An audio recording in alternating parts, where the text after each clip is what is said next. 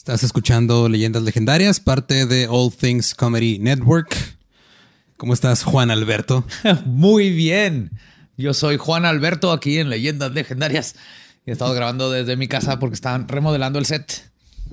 ¿Qué se siente que una publicación como el Universal te cambie el nombre? Completamente no puedo creer cómo le regaron en ninguna parte. Dice Juan Alberto, no sé dónde sacaron ese nombre.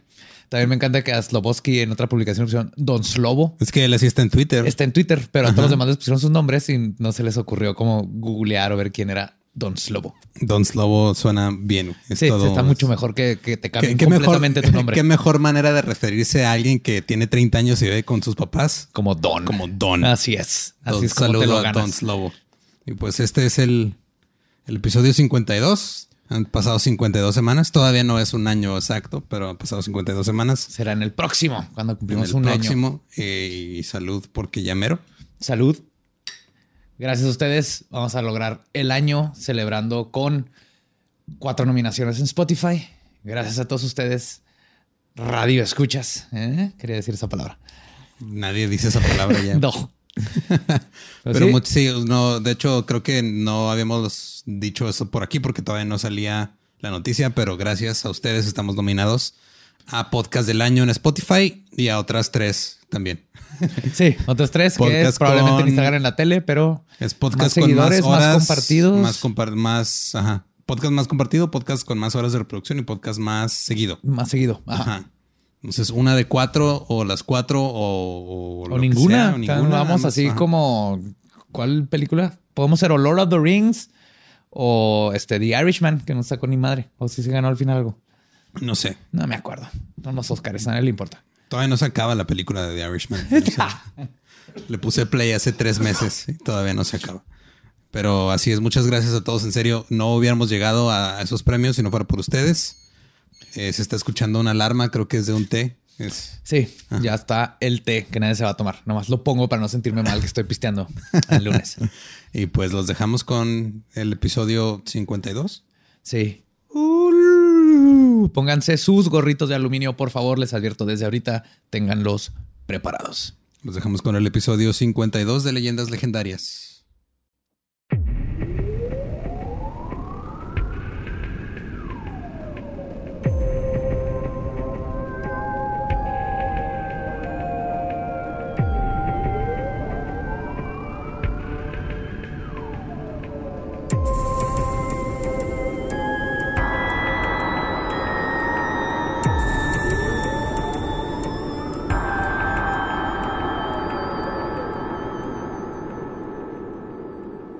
Bienvenidos a Leyendas Legendarias, el podcast en donde cada semana yo, José Antonio Badía, le contaré a Eduardo Espinosa y a un invitado especial casos de crimen real, fenómenos paranormales o eventos históricos tan peculiares, notorios y fantásticos que se ganaron el título de Leyendas Legendarias.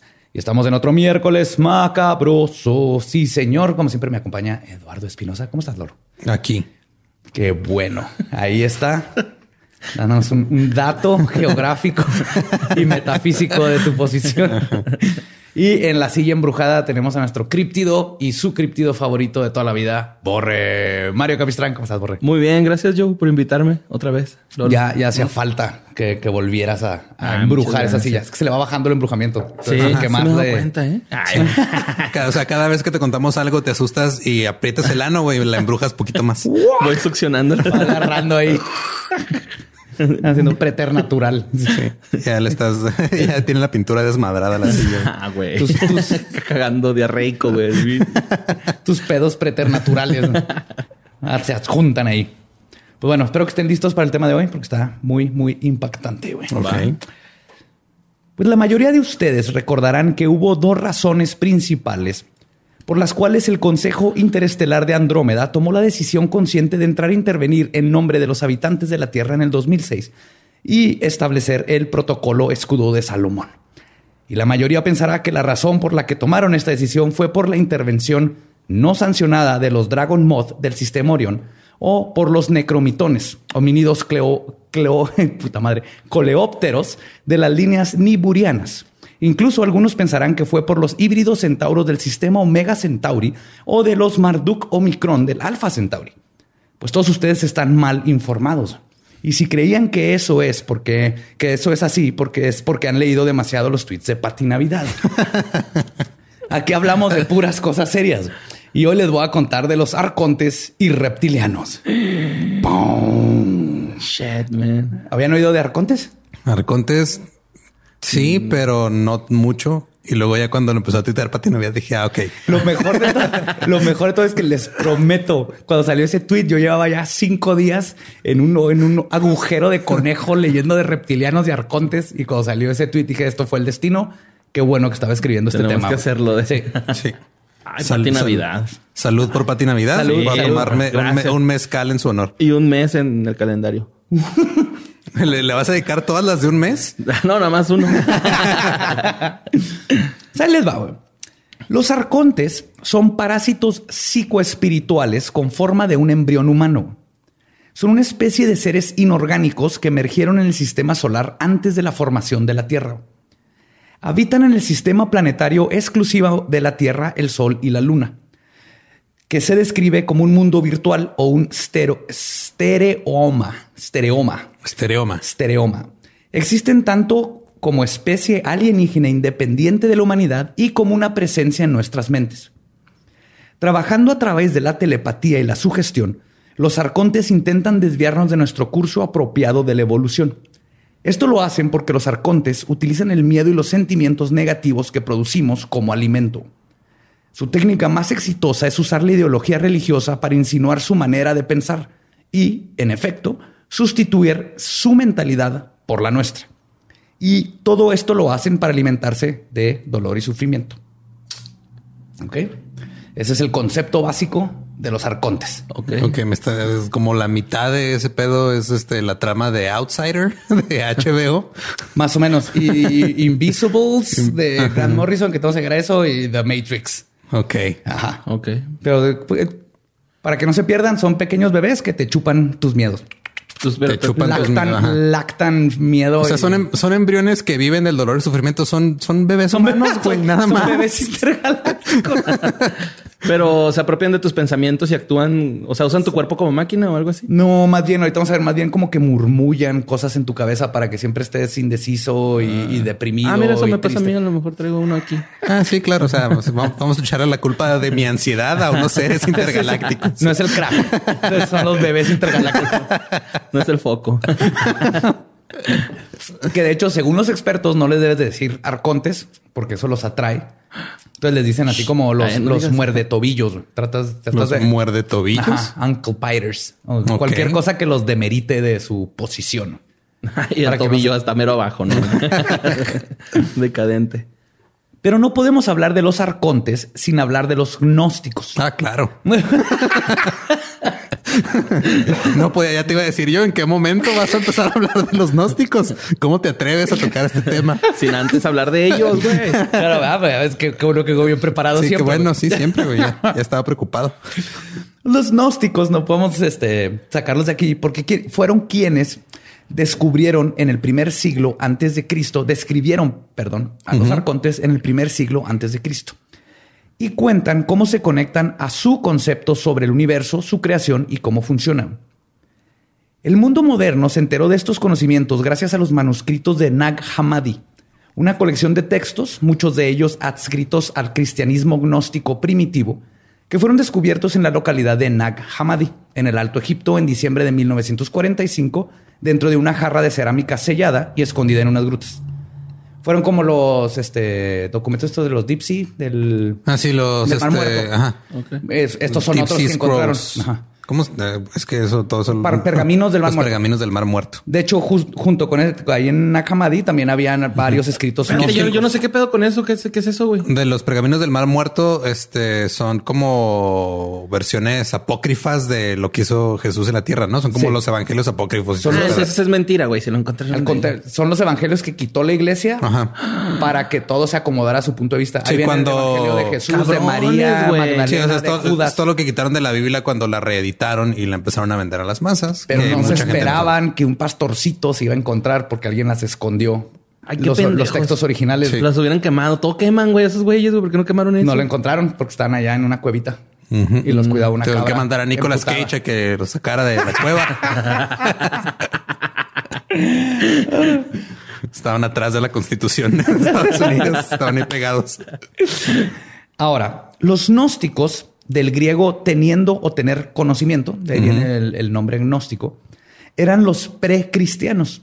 La mayoría de las creencias que ahora profesa esta religión y sus ramas provienen del gnosticismo, con la gran diferencia de que los gnósticos consideraban que el elemento principal de la salvación es el conocimiento directo de la divinidad suprema, experimentando como una visión intuitiva o esotérica. O sea, básicamente es lo más importante es conocerte a ti mismo, tener, experimentar una visión divina y visión esotérica, y eso es lo que te va a liberar y eso es lo que te va a sacar. Ok. Entonces no es Dios. Wow. No. De hecho, para ellos, para los gnósticos, los iniciados no se salvan por la fe en el perdón gracias al sacrificio de Cristo, sino que se salvan mediante la gnosis o conocimiento introspectivo de lo que es divino, ya que ellos consideran que el conocimiento es superior a la fe. A ver, entonces me estás diciendo que la responsabilidad de la felicidad de uno es, radica en uno y no en una religión. No mames. Ay, Porre, perdón que no te advertimos que ibas a conocer estas cosas. No, güey, ahorita ya, hombre nuevo saliendo de aquí, ¿no? Voy a a tirar mi empezar- rosario aquí saliendo. Escapulario. Mi. Sí, o sea, básicamente es lo que crean era tienes que creer y crecer en ti mismo. No, la religión no te va a salvar. Vaya, qué radicales. Pero entonces, ¿quién inventó el universo? Ahorita vamos a ver. Los. Según los gnósticos. O sea, en leyendas nos vamos a enterar cómo fue todo el pedo de. Sí, básicamente para conocer a los arcontes tenemos que ver porque los gnósticos son los primeros que los describen y los que nos hablan de ellos y de ahí viene la terminología y bla, bla, bla, bla, bla. Ok. Entonces, tenemos que conocer en qué pensaban los gnósticos.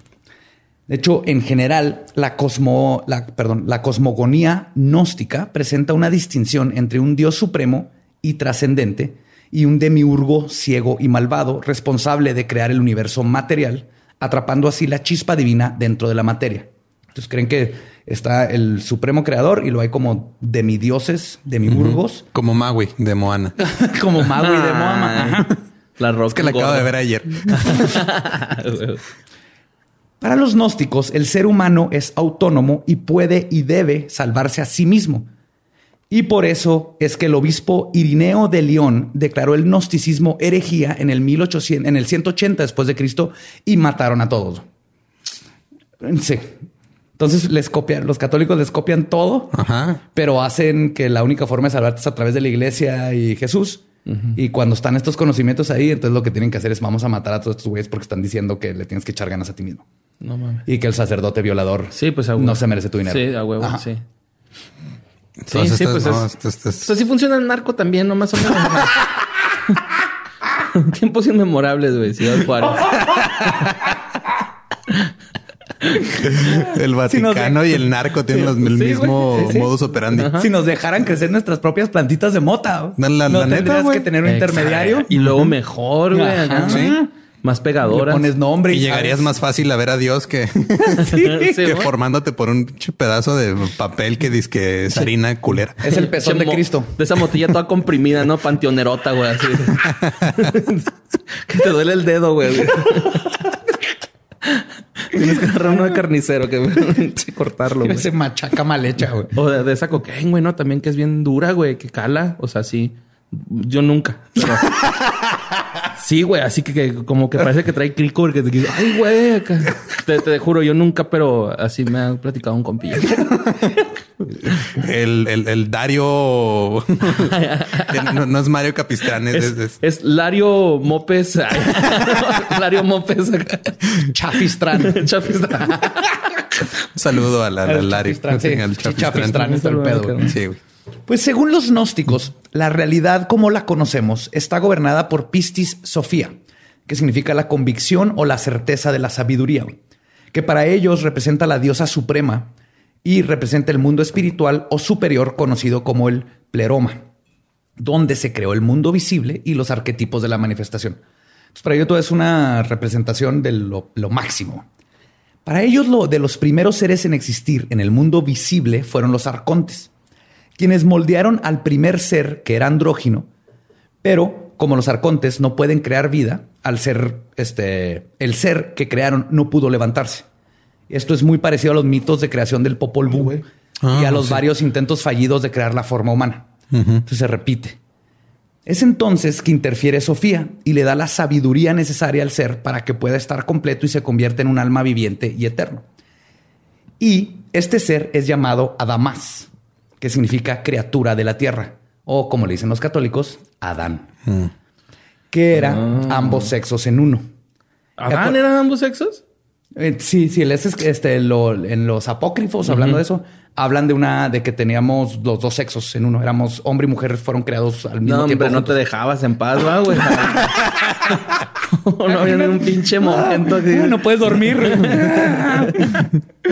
si de por sí no vas con masturbarte. Te le das a jalar y no, me duele la cabeza al mismo tiempo. te sueltas de la chingada. Y acuérdense que los gnósticos fueron cientos y miles de años antes de que estuviera la religión católica. Para esto, todo esto que les conté es paralelo al mito de creación que se robó la Biblia y cambió, donde los arcontes le prohíben a Adamás que coma del fruto prohibido, porque esto causaría que adquirieran los poderes de la percepción intensificada y la iluminación espiritual que harían que se hicieran conscientes no solo del universo, el bien y el mal, sino de la existencia y manipulación de los arcontes. Entonces, misma historia del fruto prohibido. Pero eran los arcontes, no era una serpiente. Los arcontes lo que querían era que, güey, si se comen esa madre. Ah, con razón esa parte suena irreal, ¿verdad, güey? De la Biblia. Porque una manzana. Pero ahí te va. Hay algo. No, pero de hecho, hace poco güey, estaba escuchando un, este, un episodio de Duques sin Campesinos, un respeto para Carlos, Coco y Jonás, donde estaban hablando de todo este asunto. Y sí es cierto lo que dice Carlos, güey, este, en ningún momento de la Biblia se dice que es una manzana, nada más es un fruto. Ah, no, claro. De hecho, según los expertos, de si fuera un fruto sería la granada, porque la granada sí se da en el Medio Oriente. y aparte también, este, la serpiente no en ningún momento se menciona que sea el diablo o que sea Satán, güey. Nada más es, antes, pues las serpientes hablaban y y ya, güey. por eso somos los reptilianos ahorita, entonces. No, y de semiótica, güey. Y voy a explicar exactamente a qué se refieren con la serpiente. Aquí, porque los gnósticos también vergas. Gnostic Entonces vayan, si quieren saber más de este pedo, también escuchen el de Ave Satanis de Duques y Campesinos. Así es. Alias los cholos de la tarde. Ave Satanis. Y hay hipótesis que se refieren a la fruta prohibida como una metáfora para las plantas enteógenas que son las plantas que contienen una sustancia vegetal o un preparado de sustancias vegetales con propiedades psicotrópicas. ¡Yeah! ¡Al fin! A ver, ¿qué onda? ¿Qué pasa? que cuando se ingieren provocan un estado modificado de conciencia. Y para mí eso tiene mucho más sentido que una manzana es una metáfora para pinches hongos. Y curiosamente, esto coincide con, con lo que el escritor, orador, filósofo etnobotánico, psiconauta y héroe de la humanidad e historiador, Terence McKenna, postuló en 1992 en su libro Food of the Gods o La comida de los dioses. Oh. Según McKenna, la psilocibina es lo que habilitó al Homo erectus a evolucionar a Homo sapien cuando se encontraron y consumieron los hongos alucinógenos. Okay. La teoría del primer Pacheco, o, eh, Borre erectus. es, que, es que se llama Stoned Ape. Stoned Ape. Entonces no encontré la traducción sí, pero creo que el, primate Pacheco. Primate Pacheco. Primate Pacheco o el chango bien Primate Pacheco es tu primo con su morralito ahí doblado en la reunión familiar. Haciendo malabares, los sobrinos. Entendiendo que tiene manos. Ah, cabrón, los dedos. es que de, hecho tiene un chingo de sentido porque, o sea, a lo mejor cuando se, se pusieron bien high los primates, güey. Y se empezaron a ver las manos y dije, no mames, güey, tengo pulgares, vamos a empezar a usarlos. Sí. Tú muy bien y levantar el pulgar. Y tú muy bien y levantaban el pulgar. Eso fue lo primero que usamos los pulgares. La teoría del primer este, el primate Pacheco teoriza que la psilocibina causó que las capacidades de procesamiento de información del cerebro primitivo se reorganizaran rápidamente, lo que a su vez inició la rápida evolución de la cognición que condujo al arte, el lenguaje y la tecnología primitiva del Homo sapiens. Ok. O sea, se pusieron bien high y lo inventaron el, martillo. Y el rave. es que sí debería ser, güey. O sea, yo siento que la gente que consume algún estupefaciente debe ser productiva, güey, ¿no? O sea... Es parte de ti. Sí, güey. O sea, yo creo que si los, si usa especialmente plantas. Si no has visto a los que, a los que fuman cristal, cómo se ponen a cavar hoyos a lo pendejo. a robar. Bien bueno productivo. Nomás es depende de la posición en ese robo.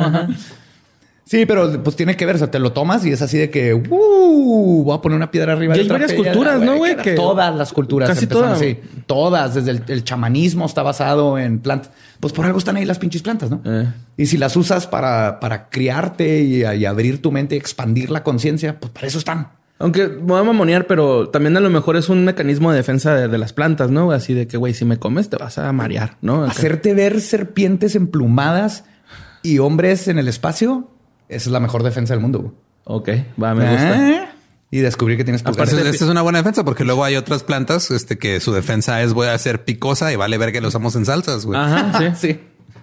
Que de hecho, ¿sabías que los pájaros no se enchilan, güey? Ajá, por eso comen un chile, luego cagan y, y ya sale con estiércol así bonito y crecen más chiles. Así es. Es- ah, Miren, acaban de aprender también. Por eso los chiles son picos. Es que mi esposa es bióloga. para que güey. los pájaros se lleven las semillas. He aprendido. Que no también tu esposa es experta en hongos, güey. Por Pues sí, cierto. es micóloga, güey. Es micóloga. Es tu cóloga, no mames. Sí, sí. Cuéntale Pura todo lengua, nada de dedos. Sí, eso de dedos. No, guácala. Cuéntale de la, de la teoría del, del primate Pacheco Sí, sí para lo seducirla güey, en la noche. Sí, seguramente se va a caer. Pues McKenna cuenta cómo los primeros humanos, di- y cito, nuestro camino hacia una conciencia superior la hicimos comiendo, al consumir estos hongos que, según su hipótesis, surgieron del estiércol animal. La psilocibina nos trajo, y cito, fuera de la mente animal y al mundo del discurso articulado y la imaginación. Y aunque en su tiempo fue ignorado por la comunidad científica, en el 2017 el doctor Paul Statements reafirmó que la teoría de McKenna no solo, no solo debe ser explorada a forma, sino que es una hipótesis muy plausible que explica la gran discrepancia en nuestra evolución cognitiva como seres humanos. Según los estudios antropológicos, el cerebro humano se duplicó en tamaño hace 200.000 años de forma repentina y no lo han podido explicar.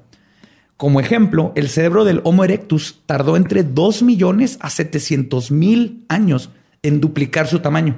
Es que claro, o sea, encuentras drogas y te vas a hacer súper hábil para seguir encontrando drogas, güey. O sea, Tengo que encontrar. tengo que encontrar más. Tienes que Sintetizarlas, Tienes que inventar las esquinas y los camellones oscuros, güey, para que puedan encontrarte a alguien que, que te venda, güey. Ajá. Pues todo esto, mientras que el cerebro del Homo sapiens se triplicó en volumen en solo 500 a 100 mil años. O sea, en menos del- de la mitad del, mucho menos, 700 mil es lo menos de los otros vatos. En 100 mil triplicamos de Erectus a Sapiens. O sea, la masa gris, ese. ¡Pum! Un cerebrote, sí, bien cabrón, güey. Y es que sí se siente, güey. Quiso hip hop, sí. Pastelón. Quiso hip hop. Hip hop. Pues ahora sí, regresando a los arcones. Arcontes. Arcontes, perdón. Los arcones son los arcos grandotes. es un arcón. No, pinche arcón.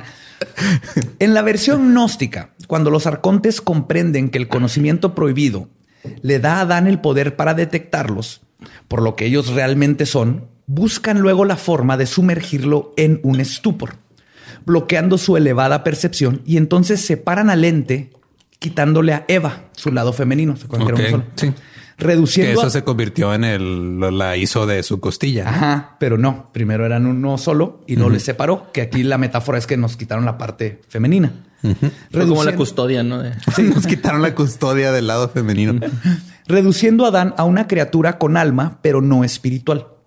Las creencias gnósticas estaban muy conscientes de que los poderes arcónticos y sus representantes humanos tienen entre sus planes la intención de privar al ser humano de la experiencia de las conciencias intensificadas o andar bien pinche pacheco.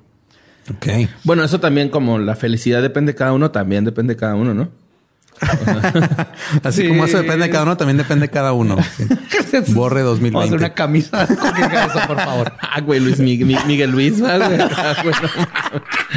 Ah, pon el dedo, pon el dedo. También quieren evitar que alcancemos el éxtasis cognoscitivo que trae el consumir plantas eteno- eh, perdón, enteógenas y liberadoras de la conciencia. Esto tiene un curioso y claro paralelo con nuestros días, donde el programa del patriarcado siempre se ha opuesto al contacto experimental y la comunión con la naturaleza sagrada en estos estados.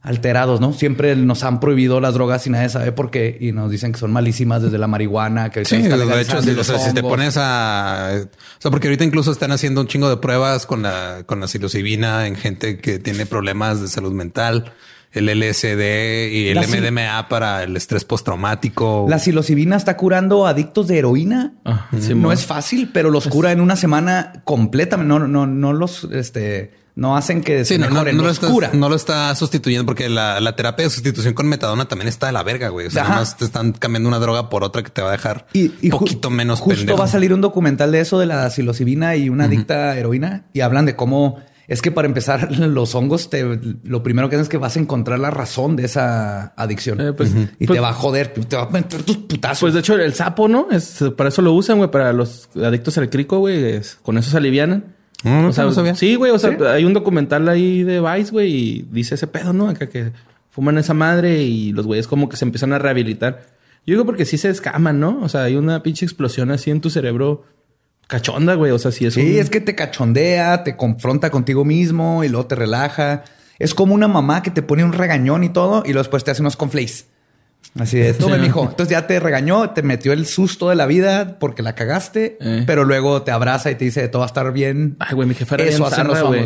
Bueno, no, Sarra se, se, portaba bien gacho porque llegaba crudo, bueno, se me amanecía crudo y me hacía hot cakes, güey. A nadie se le antojan los hot cakes crudos, güey. Te enseñó una lección de sí, vida. Sí, güey, pero era así como que, ay, ándale, ahí te van otros tres. Y no, ya tuvo, güey, bicho, casi. Todo tierroso el.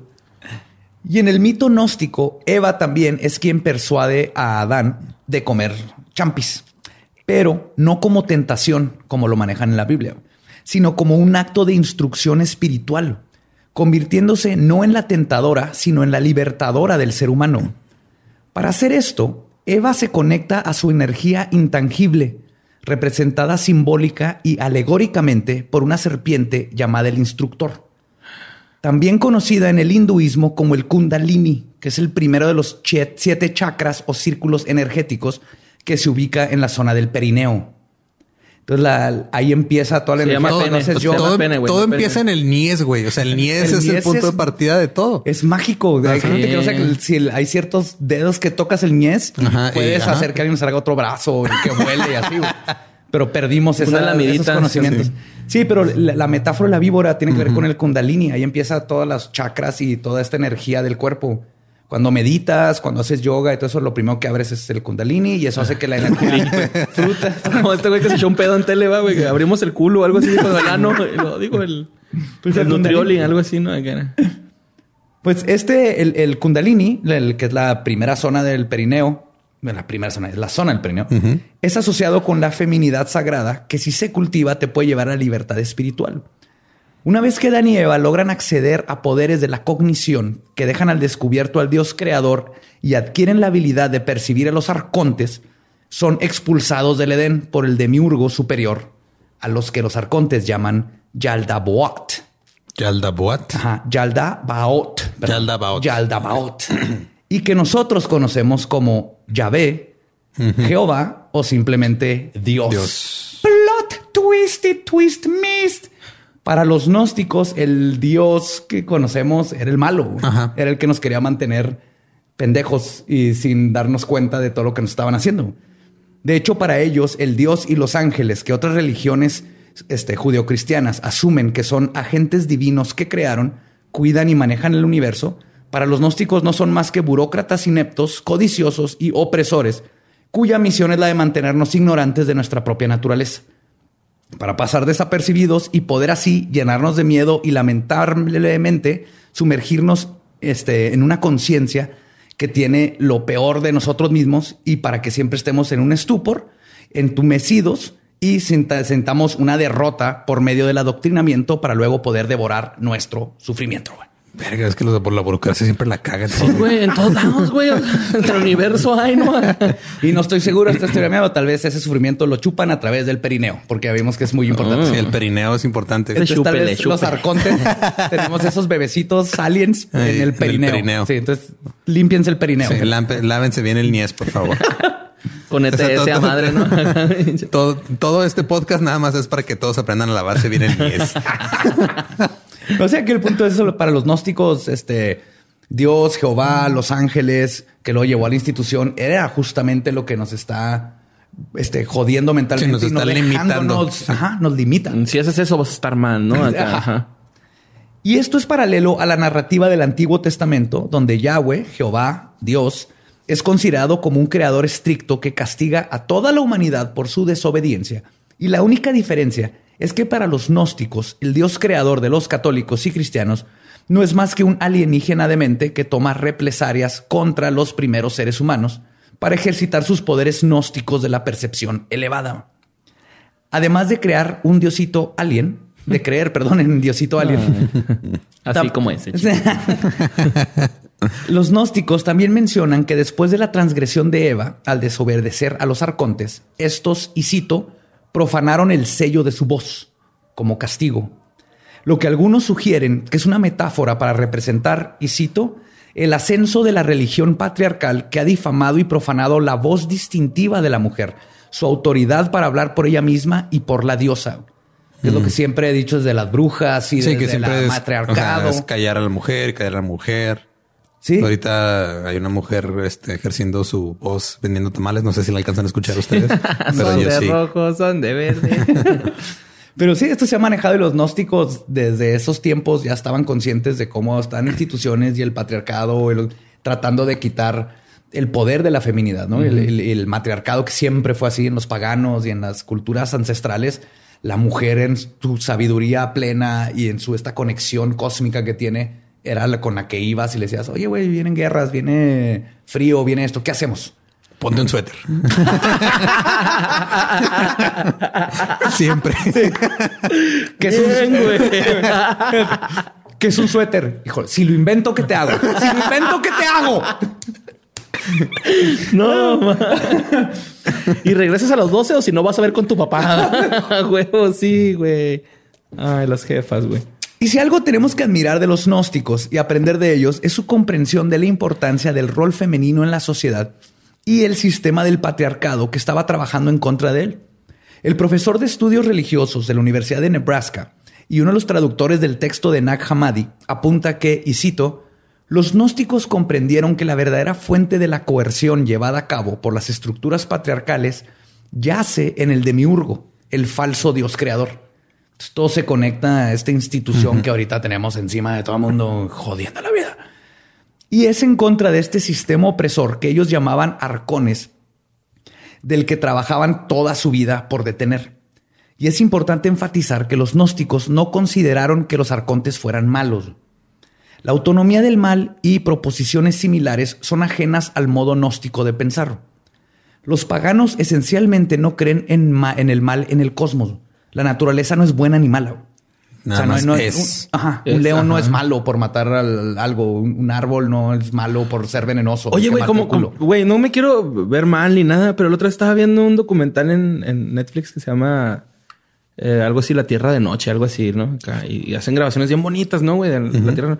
Y, güey, las tortugas, pobrecitas, güey, neta, güey, desde que nacen valen verga, güey. O sea. neta, no es pedo, güey. O sea, Fíjate, se abre el huevito, ¿no? Se abre el huevito. Para empezar, nacen en la tierra y traen tierra en los ojos los güeyes. Como morrito de periferia, güey. Así, güey, culero, güey. Luego van avanzando hacia la playa y las pinches gaviotas bien ojetes se las comen, güey. Y luego llegan al pinche mar y en el mar, güey, o sea, la primera cangrejo y todo el mundo, ¿no? Sí, güey, los cangrejos, güey, luego los tiburones, güey, se las comen así como yo me imagino así como chetitos de bolita, güey, ¿no? se las comen, güey, y luego todavía allá adentro del mar, que con los pinches popotes y las no mames, güey, o sea, eso, eso ya es una señal de Dios diciendo, güey, ya extinte, güey, ya, por favor, deja de existir, güey, o sea, pero, pero bueno, o sea, es la naturaleza, ¿no? Bueno, lo de la basura no, pero Sí, la, naturaleza. La, basura ya es el güey, esta pinche tortuga, ve lo que sobrevivió y no fue Todavía vas tú y ándale, todavía vas tú y avientas basura, culera, no seas ojete, güey. Porque eso crea carácter. Ajá. Eso crea que como en los espartanos que aventan a los niños. Hay una, una vez estaba viendo también un artículo de, eh, no me acuerdo en qué isla, ya, o sea, ya hacía tanto calor por el cambio climático que como que se estaban medio cocinando las tortugas. Entonces nada más medio cocinando. Sí, o sea, término medio. Término medio, supongo, no sé. Como, como ostión. no llegaban otros animales. No me acuerdo qué animales eran los que llegaban, pero ya sabían como que dónde estaban las partes más calientes y, y mandaban las tortugas para allá. Luego llegaban a comerse las ya cocinadas. A huevo. Yo, yo, lo quiero término medio, ¿no? Necesitamos que alguien vaya desde hongos a las tortugas para que se encuentre que se pueden quitar el caparazón cuando tengan calor. Ah, como en Mario Bros. Como Mario Bros. Que andan en cueradillas así. A estar bien ah. mamadas por adentro. sí, güey. Sí, sí. como pasan nadando. Ajá. pues así como no creen que existe el mal en el cosmos, ni que la naturaleza es buena o mala, también creen que no existe tal cosa como el pecado. Pero sí creen que el ser humano puede cometer errores, los cuales se pueden corregir. Y ese es de lo que se trata. Toda Exacto. es, una cosa es pecar, o sea, contra un reglamento establecido. otra cosa es cometer un error en tu vida. Ser buen pedo. Todos la cagamos, nomás arregla cuando la cagas. Y sé buen pedo. Pero no hay, nadie te está juzgando, no hay unas reglas místicas o mágicas. Que güey, va a estar en el infierno. Sí, de güey, es que también quien te manda a desear el, ganado de tu vecino, güey, mucho pasado de verga. Sí, Respeta, está, bien bueno el búfalo del güey de enfrente de mi casa. No mames. Yo lo quiero en mi casa. Pero su mensaje de armonía e igualdad eventualmente terminó cuando los mataron a todos por herejes y quemaron sus enseñanzas. Ah. Esto dejó que los arcones pudieran surgir, seguir, perdón, esparciéndose por todo el mundo, extendiendo su agenda y manipulando a la humanidad. Ahora, según los mitos, hay dos tipos de arcones.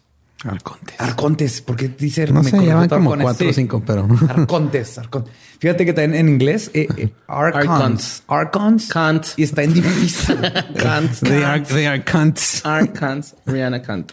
También lo estoy diciendo así para no decir su nombre verdadero y no atraerlos. oh. Ok. Y ahorita ya nuestro niés así todo infestado.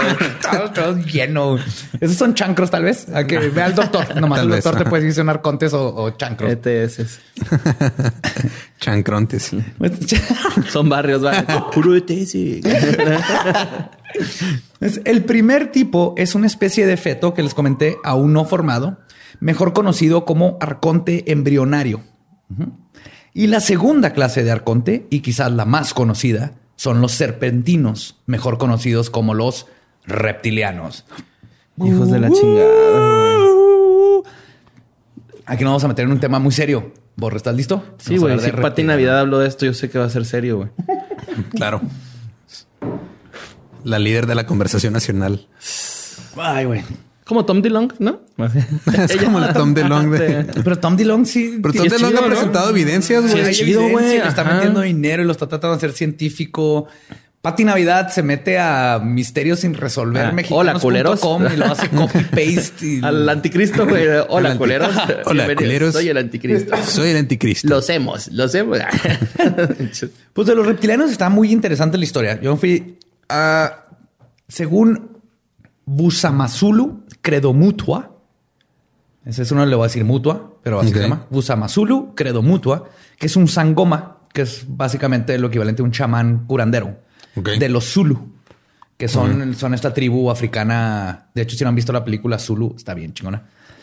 Y él es autor de varios libros sobre mitología africana, tiene muchos premios y habla de, muchísimas de estas cosas de chamanes y toda la filosofía y conocimientos antiguos de África. ¿no? ahí venimos todos, lo más los primeros conocimientos de la humanidad vienen de África. Él dice que dentro de las sociedades secretas de los chamanes africanos se habla de que los seres humanos no estamos en control de nuestras propias vidas. Solo nos hacen creer que lo estamos. Y los responsables de esto son los chitawili. Chitauli. Chitauli. Chitauli, sí es que está lleno de palabras. Los esos, son los que, esos son los que invadieron este, en, Avengers, ¿no? oh, shit. ¿Sí? Chitauri. Chitauri, pero de seguro los agarraron de aquí. Chitauli. A lo mejor, sí, güey. No, Chitauli. Que de hecho, en, para ellos significa eh, los dictadores, los que nos dicen secretamente lo que tenemos que hacer. Ok. Eso significa Chitauli. Cuentan que en el pasado el mundo estaba cubierto de una espesa niebla que no permitía ver las estrellas y el sol apenas relucía durante el día. En esos tiempos el planeta estaba cubierto de selvas y la gente vivía en paz. La gente no tenía aún el poder del habla. Hacían ruidos como bonobos y se hablaban con su mente. Se comunicaban. Sí. Y cito, Un hombre podía llamar a su esposa solo con pensar en ella, en la forma de su cara o el olor de su cuerpo.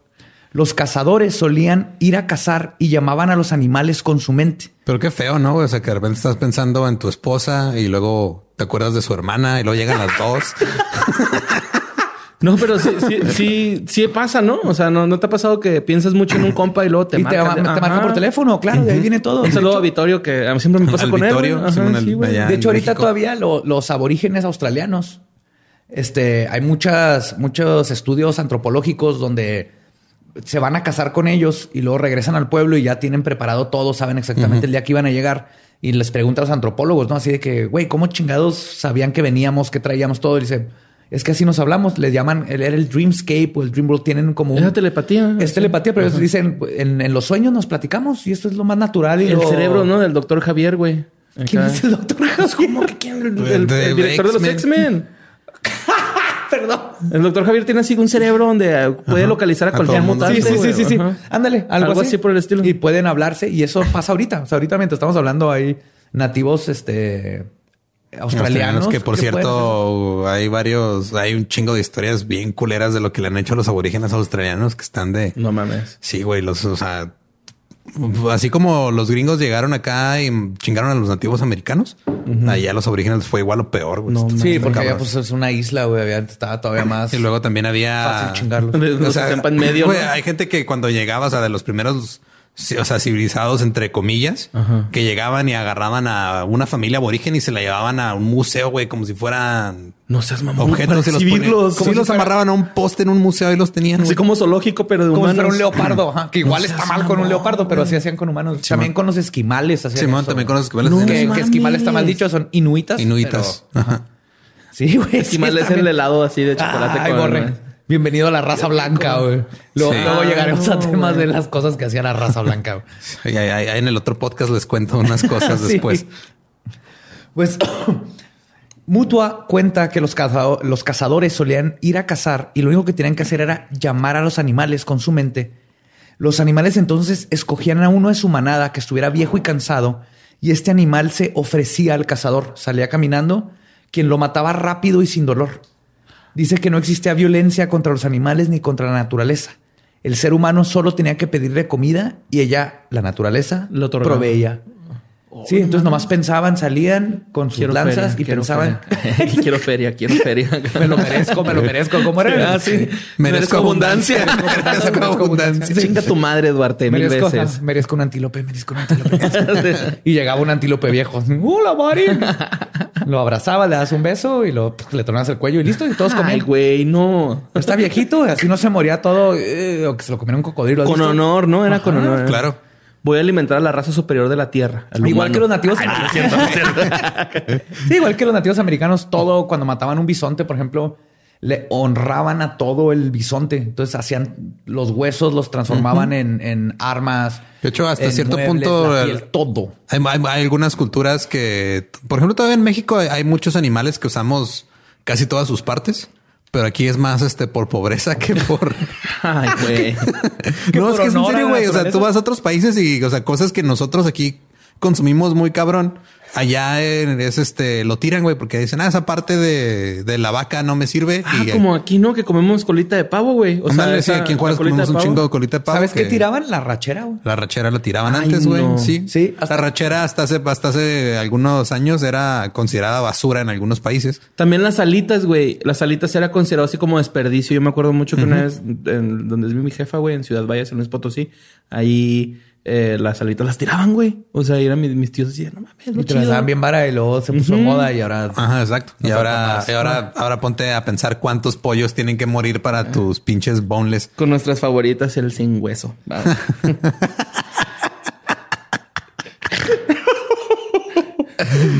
Ay, güey. Pues Mutua... Mutua nos cuenta que los Chituali llegaron en naves voladoras en forma de platillos.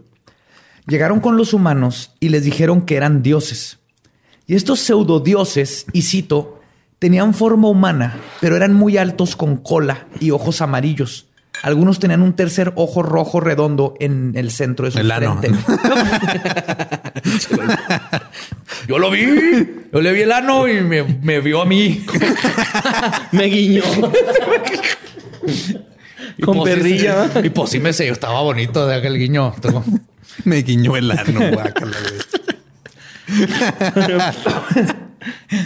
y fueron estas criaturas las que le quitaron el poder al ser humano de comunicarse entre ellos y de mover objetos con su mente. Ok. Eso es algo que podemos hacer. Las pirámides. También le quitaron el poder de ver el futuro y el pasado y de poder viajar astralmente a diferentes mundos. O sea, básicamente, básicamente describen todo lo que ahorita sabemos que se puede hacer. Lo de mover cosas con la mente es este, psicoquinesis, ¿verdad? sabemos que, hay, que hay elementos, pero viaje astral o esta experiencia de salirte de tu cuerpo cuando estás a punto de morir y todo esto. Ellos lo conocían y era algo natural en el mundo. Yo sí creo que todos estos poderes extras del cerebro creo que son naturales, nomás que los, se nos olvidó completamente qué hacer. Mutua y en África nos explican que fueron los reptilianos los que llegaron a chingarnos con eso. Malditos reptilianos. dice que luego los Chituali le dieron al hombre un nuevo poder el poder del habla, lo que causó que la raza humana se dividiera porque les dieron diferentes lenguajes. No mames, a ver, ok. O Pangea, ¿no? Nos, aplicaron un la sirenita, güey. Sí, básicamente. Ah. O sea, a la sirenita le quitaron el habla para darle piernas, a nosotros nos quitaron todo para hacernos hablar, güey. Que ahí te va algo. Estos son los africanos, pero ¿recuerdan la historia de la Biblia de la Torre de Babel? Sí, la Torre de Babel. Describe lo mismo. La Torre de Babel describe que llegó este Dios y dijo. Se emputó porque hicimos una torre muy grande y vamos a llegar a su baño. Vamos queríamos, queríamos, cagar en su excusado chingón de oro. La canción de los tres, ¿no? Y cómo nos castigó dándonos diferentes este, lenguajes. para separarnos. Entonces. Y ya, ya no se puede entender la gente que estaba construyendo la torre y ya no pudieron. Que algo parecido fue con el jazz, ¿no? ¿Qué? Sí, güey, el, jazz se supone que tenían así varias gente, varios lugares, inmigrantes, ¿no? Y la única forma de comunicarse era a través de la música y era así como una pelea, güey, algo así. No, era conversación como que... era puro pedo, güey, nada más. es para amenizar los elevadores, que no sean pendejos. No, no es cierto. Oye. Ahí viene el rock. Miles Davis. La música. Charlie Parker. Bueno, Ray Charles no era jazz. Ray Charles era más blues. Ajá. Sí, obviamente es más blues. Pero Miles Davis, güey, sí. Fela Kuti, güey. Fela Kuti era africano también. Bueno, nigeriano. Entonces. Sí, pero viene todo. O sea, pinches gracias a los africanos tenemos música, güey. Antes nomás estaban los blancos afinando ahí. afinando entre comillas. Sí, cantando country. Ajá. Güey, la pues- cámara está... Mueve un poquito ese cráneo, güey, porque la cámara está enfocando un chingo. Piensa que es una cara. Sí. No, hacia la cosa roja. Ah, hacia el otro lado.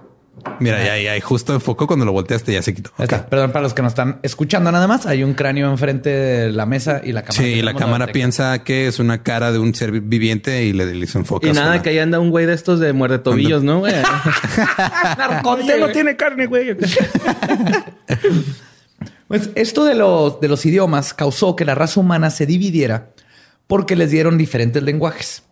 Y luego inventaron algo que nunca había existido en la raza humana les dieron reyes y jefes que tendrían más poder que otros y que les dirían qué hacer, intermediarios entre las criaturas y los humanos. Inventaron las jerarquías. exactamente. O sea, antes tenías tu chamán que usaba hongos y vea qué pedo, tenías la matriarca que en su sabiduría daba su opinión de qué hacer, pero no había alguien por arriba del otro. Era, era respeto, ¿no? Se respetaba al adulto, a la experiencia, se respetaban estas cosas y para lo que nos cuentan es que fueron reptilianos los que empezaron a poner burocracia y el, jefe de jefes y todas estas cosas. Hijo, suena tan Ciudad Juárez, pero... tan México. Tan México, sí. Y es así con la venida de los Chitual, Chitauli que los seres humanos quedaron divididos espiritualmente y por el lenguaje. Y se preguntarán, ¿pero por qué hicieron esto los reptilianos, José Antonio? ¿Qué es lo que quieren? Y la respuesta también nos los da Mutua. Según él, los Chitauli hicieron todo esto para esclavizar a la raza humana, para que trabajara la tierra en busca de minerales. Activaron en las mujeres la habilidad de detectar metales y minerales de cierto tipo. No mames que se está yendo por el estereotipo de las mujeres gustan las joyas. Te puedes ir al revés. También Al revés. gustan las joyas porque los reptilianos las activaron. No es su culpa. No es tu culpa, Brenda. No es tu culpa. Es culpa de los Es reptilianos. culpa de los reptilianos que te guste. Tu gusto caro es culpa de los reptilianos. Sí, Sí, pero dicen que a las mujeres les activaron para que pudieran detectarlos. Este, especialmente el oro. Que según David Icke, los reptilianos usan el oro monoatómico o hormus para aumentar el poder de sus sistemas nerviosos. Y es así como pueden cambiar de forma, cruzar dimensiones y pelar huevos cocidos sin que se pegue la cáscara. Ese pedo sí está Oh, muy sí, cabrón. güey. Sí, eso sí. Sí, Sí, sí, sí. Huevos pero tibios. ahorita hablamos más de, de Ike, pero es pa- y esta mitología también viene con desde los sumerios y todo que nos esclavizaron, que una raza nos esclavizó para trabajar la tierra. Otra cosa que menciona Mutua es que antes de la llegada de los Chitauli, los seres humanos veneraban, y esto se me hace bien bonito, güey, está bien chingón y no sé por qué lo perdimos. Venerábamos a la diosa tierra. Y para ellos, la diosa estaba adentro de la tierra, no en el cielo. De abajo de la tierra salía el pasto, los árboles, los frutos. Cuando nos morimos, regresamos a la tierra. Ya ves, abajo. Los chairos no estamos tan equivocados. sí, la neta, güey, o sea, Pachamama. Depende de qué Chairo estás hablando, porque si estás... Pues defen- así, como yo, Diego Luna, Ah. Chairo Diego Luna. Sí, sí. Porque, sí, Ah, porque Chairo Ajá, de Chairo a Chairo, Chairo Manu Chao, Chairo Diego Luna, yo soy Diego Luna. Sí, yo no, yo no puedo defender al, al Chairo que defiende a un güey que dice, ay, no, no me vayan a, a, a- a desviar mi atención los feminicidios de las otras cosas. Oye, no, sí, haciendo". ma- ahorita me, yo me fui tripeando con eso así de, imagínate un dios así bajando de rifa el avión presidencial. sí, señor, yo, lo voy a rifar y que a la verga, güey. Chingado, mi así, ¿Cómo no, la no, no, espérate, espérate, espérate, espérate. Mejor. Rifa el avión, pero no des el avión. Sí, güey. O sea, básicamente volví, a inventar la lotería. Dale. Pero nadie va a saber, nadie se va a dar cuenta. Lo- esto creíamos antes, de todo, todo era en la dieza, en la, en la tierra, la güey, todo tierra. era hacia abajo.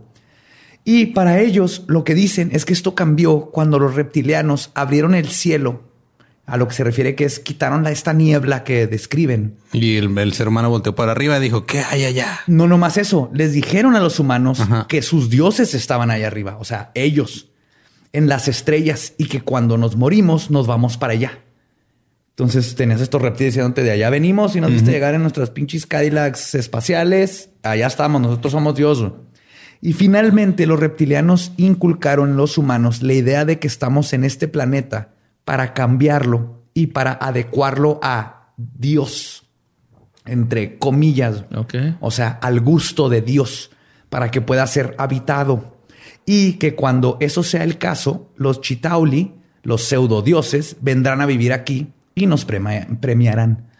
Entonces, todo esto les dijeron: Sí, sí, sí, somos tus dioses, estamos bien vergas, güey. Mira, este, nomás necesito un lobby por allá, ponme unas maquinitas de este lado, un mini bar acá, con un chingo de Jack Daniels. Y cuando logres todo eso, entonces le caemos y tus dioses estamos contentos. Y si te portas chido, vamos a ir hasta la punta de la pirámide más grande que hiciste y te vamos a matar. no mames, neta, güey. Así te voy a Güey. Muerte honrosa, güey. Sí, mo. Y esto coincide con la idea de los gnósticos de que el planeta Tierra no es habitable por los arcontes, embrionarios o serpentinos, y que por esta razón solo pueden manipularnos sutilmente, pero no forzarnos a hacer cosas ni tomar el planeta por completo. Sí, pues eso no hay- si tienen tecnología bien vergas y todo eso, ¿por qué no nomás nos chingan? Porque luego pasa lo que pasa en la Guerra de los Mundos, llegan y los mata la gripa común.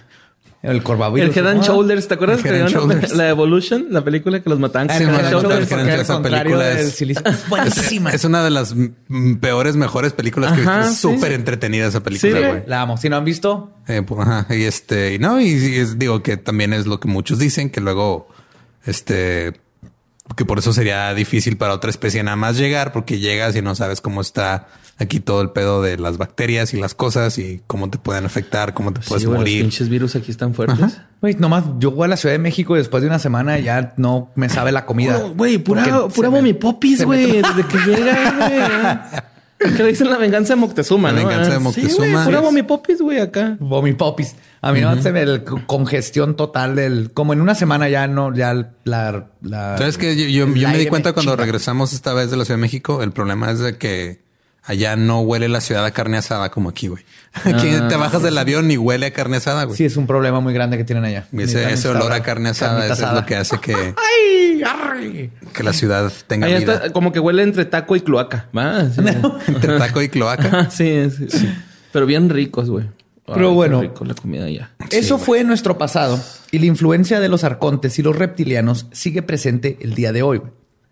Los arcontes embrionarios se dedican a mantener activa una ilusión de realidad falsa sobre nuestros ojos, como The Matrix, Ok. la película. Ajá. Por eso dice Elon Musk que vivimos en una simulación. De hecho, todo esto viene de la simulación. Ahorita voy a llegar a eso con Grant Morrison y los Invisibles, pero sí, y, y tiene mucho sentido. Pero ahorita voy a decir por qué. Pero esotérico, no mecánico. Ok. Murmullan cosas en nuestra cabeza para tenernos miserables y con miedo para alimentarse de esos sentimientos. Se no mantiene- mames como mi ex. Tu ex es un arconte. Chiste barato, güey. Sí. Chiste barato, pero tenía que hacerse. Se mantienen siempre fuera del espectro visible de la luz y por eso no podemos detectarnos. De hecho, hay varias fotos de, de los orbs, las clásicas orbs, que pero que son obviamente polvo que se Sí, está polvo en el que se flash, ve en el- pero dicen ajá. que esos son arcontes. Ok. Pero no, el, el- porque los Es que es otro- súper conveniente el no poder este, crear evidencia sobre un ser al que estás echándole la culpa de todo. Digo, y eso va para eso va para todo, güey. Pues O sea, va para cualquier ser este divino o cualquier ser in- este intangible o en la presidencia, Sí, güey, cualquier es- cosa esas que están ahí haciendo cosas muy mal. Sí, que, no qué conveniente, comprobar. ¿no? ¿Sabes qué? No, no se puede comprobar, no hay evidencia. No salen las fotos. Perdón. Se perdieron los archivos. Eh. Pero siempre están ahí escondidos y manipulando, a pesar de que no los podemos ver, eso sí. Mientras tanto, los reptilianos tienen una agenda más insidiosa. Y según David Icke, que es un teorista conspirativo profesional de Inglaterra, ¿Es lo que quieres ser tú? No, yo no quiero- Sí, estaría bien vergas, güey. De hecho, cuando leí ese título en su, en su Wikipedia, dije, hijo de puta, qué. Ese es su título en su Wikipedia. Teorista conspirativo profesional, güey. No mames. A ese, cabrón. Como los de porno, ¿no? amateurs. O sea, yo quisiera ser de porno, güey. Sí, tiene un chingo de libros y da pláticas y todo eso. Vale, verga, todo lo que dice. No le hagan caso, pero él es el que nos da como que lo que está pasando ahorita. Él él no solo dice que están entre nosotros, sino que ya se infiltraron en las altas esferas de los gobiernos y el poder para lograr sus cometidos, los reptilianos. Justamente fue Ike quien puso de moda la teoría conspiratoria de los reptilianos como la conocemos en la cultura popular. Todo lo de ahorita de reptilianos Es culpa de es ese güey. David Icke. Todo lo que dice Pati Navidad. Sí, ahorita. o sea, lo, lo de Mutua y África, eso se me hace bien interesante y esa idea porque se replica eh, con los Anunnaki, en los sumerios. Todas las culturas tienen esta idea de que vino algo de fuera y de alguna forma intervino en, en quiénes En somos como evolutivo, seres ¿no? humanos. ¿no? Pero David Icke es el que se va a ir con estas madres que les voy a contar. güey. Según él, la mayoría de los reptilianos vienen de la estrella Alpha Draconis en la constelación, en la constelación del dragón. O sea, todos son Shiru. El caballero del dragón. Muy bien, gracias por. Sabía que podía contar contigo. Andrómeda es el Gaylord. Fénix es el chido. Que nada tiene, que nada tiene de malo, pero No, no tiene nada malo. Yo jugaba, yo era Andrómeda. Tenía Yo he y- peleado con cadenas, entonces es. Está chido. Era mi favorito, Es- Andrómeda. Es un buen arma. Sí, pero mis amigos me juzgaban, entonces pues, era Fénix, pero a mí me encantaba Andrómeda. a mí me gustaba Fénix, pero eh, o sea, ya viéndolo bien así. Es que ya no jaldra, va, güey. Un. Ajá, era, era súper ojete, aparte era bien inútil, güey. Sea, Douchebag. Ahí No, los guacho, siempre- cuando tengan pedos, vengo. Sí, No, ajá. no, es eh, mames, mira, me vale verga. Fénix- Nada más voy a venir cuando me necesite la trama. ¿Cómo ves? Fénix es el tío rico que ya se te le acabó el dinero a tu banda y luego le habla el carnal y dice, uy, nos quedamos atorados acá en Denver. Ugh, y luego va y les deposita la lana que Y necesitan luego para regresarse. el, el este, este es el chingón, ¿no? Pinches polvos mágicos y la madre. Ah, claro, güey. Polvos estelares. Polvo de diamante. polvo de diamante. Polvo de güey. diamante. Imagínate, güey, pinche loquerón con polvo de diamante. Me acuerdo la vez que obligué a mi papá que me acompañara a ver la película Los Caballeros de Zodíaco al cine. El güey salió con cara de qué verga estás viendo. ¿Qué, es- qué es esto? Yo convencí a mamá por el pánico satánico. Le tuve que enseñar caballeros y decirle, mira todo lo que he aprendido de constelaciones, de mitología griega, romana, todo esto es por esta caricatura. No tiene nada de satánico. Güey, ¿te acuerdas que vendieron unos cohetes de Bandai de esos güeyes? Uf, güey, era sí. mi sueño, Güey, yo, tenía así, güey. Yo, yo nada más tenía un original, los demás eran Ajá, piratas. yo tenía un original, güey, pero neta, güey, chingué tanto a mis jefes así de, ah, dile, por favor, cómprenmelo. Y mi papá, se te va a perder, se te va- Y se me perdió la pinche, el casco del puto, güey. Tenían un hoyo en la frente, güey. Entonces no podía jugar a gusto con ellos sin el hoyo ahí en la frente, güey. Tenía que matarlos porque les dan un balazo o Tu algo papá así, te arconteó ahí. Sí, desapareció. güey. No, a mí me encantaba Andrómeda y no sé por qué no le dan el crédito. Es el único que tiene pinches armas, güey. Está Sí, bien vergas, sí. güey, sus cadenas. Cadenas de Andrómeda. Sí. Y de hecho, si, si- vuelves a, a revisitar la serie, te das cuenta que está bien sangrienta, güey. Está bien verga. Sí, cabrón, vergas, güey. Y te enseña de mitología. Todos los que me están escuchando esto saben, si saben de cuando dije draconis y Ajá, es- es constelaciones. por Caballeros del es Zodiaco, Los nada pasaban en TV güey. Azteca, güey, en la mañana. Eh, me acuerdo que estaba antes la canción de Trío Los Panchos de... sí, Sí, güey. Tus besos se llegaron a recrear. Y luego salían esos güeyes acá agarrándose a vergazos. ¿no? Lo peor, creo que de las cosas, ahí es donde empecé a aprender como niño lo que es este, el- lo feo de la vida. Cuando era otro sábado, el otro despertabas y lo era un repetido. Era uno repetido, sí. Ah, de tomás lo veías y luego te ibas a comprar tus papitas luego- para sacar los tazos. Eso es como que eran nuestros amigos de Ciudad de México, güey, de allá, pues lo veían a las 8, ¿no? Nosotros a las 7, güey, era acá que horario. levantar temprano. Mm, Sí, Qué bueno que no había crudas en Sí, Club edad, Disney. ¿no? En fin. Pero en fin, regresando. Pinche tangente de. Sí, cabrón, 10 güey, horrible, güey. Neta, güey, perdónenme. Perdona a todos. Por interrumpir a yo, güey. Todos, neta, no. no. me revienten, güey. no, no, estoy sea, di- disculpa a todos los no geeks. Este, Pero mira, toda, toda, toda nuestra audiencia menor de 25 años va a empezar a ver Caballeros del Zodiaco. Zodiaco, las originales, no mames, y este, la de Canvas. Sí, la de, la de Netflix en 3D esa es más como para niños Sí, no vean eso, no empiezan entonces, está bien para si tienes 6 años. No, no, no, Y si a tienes 6 años no debes estar escuchando leyendas legendarias. Quieren ver sangre y sexualidad así queer, bien vergas. Rana y medio. También. Eh, bueno, eso ya está más Mis primeras chaquetillas, güey. Pero vamos a regresar a los, a los reptilianos. Sí, güey, ¿no? por favor. Pues según él, todos vienen, la mayoría vienen de Alfa Draconis, en la constelación del dragón, y otros vienen de la constelación de Orión, y otros vienen de la estrella de Sirius. No es como que cubrió todas sus bases el güey. Sí, mira, si vienen de aquí, de acá y de allá. Ajá. Pero aparte, güey, no solo vienen de otro planeta, sino que al mismo tiempo vienen de otra dimensión. El nivel más bajo de la cuarta dimensión, para ser exactos. Lo cual es una pendejada porque la cuarta dimensión es el tiempo. Ajá. Entonces él como que se quiso referir a otra dimensión de nosotros, pero le dice la cuarta, la cuarta es el tiempo. No tiene sentido. Y al igual que los arcontes, utilizan el miedo de los humanos, la culpa y la agresión como alimento. En 1999, Ike mantiene que los genocidios, el asesinato masivo de los animales y las perversiones sexuales son parte de la agenda reptiliana para crear Oye, energía negativa. Las primeras dos, ok. Pero las perversiones sexuales, ¿a qué se refiere con perversiones es lo sexuales? que define. Ajá, define sexual. perversiones sexuales, Güey. por favor. Bueno, sorry, güey, pero es que Joe, güey, cuando me dijo que íbamos a hablar de esto, güey, le dije que hace poquito me pasó algo con reptilianos, según yo en mi pinche mente. ¿Tuviste así. un reptiliano? No, güey, es que déjame te cuento, güey. Cuenta que estaba, jeton- estaba jetoncillo, güey, y luego me desperté como a las tres, tres y media, güey, ¿no? De la madrugada, güey, me bajé, güey, y quería fumarme un cigarro y pues darme unos toquecines, ¿no? La neta, güey, unos pipianes acá. Entonces estaba fumando en el patio, güey. ¿Y, y si viste esta película de eh, Encuentros de Tercer Tipo, güey? Claro. De Steven Spielberg. Sí, señor. Pues hace cuenta que estoy ahí fumando un martes, güey, o un lunes, no me acuerdo si era lunes o martes, güey. Pero se empieza a escuchar así como el tecladito que tocaban, güey, para invocar a los ovnis. Entonces están tocando el teclado.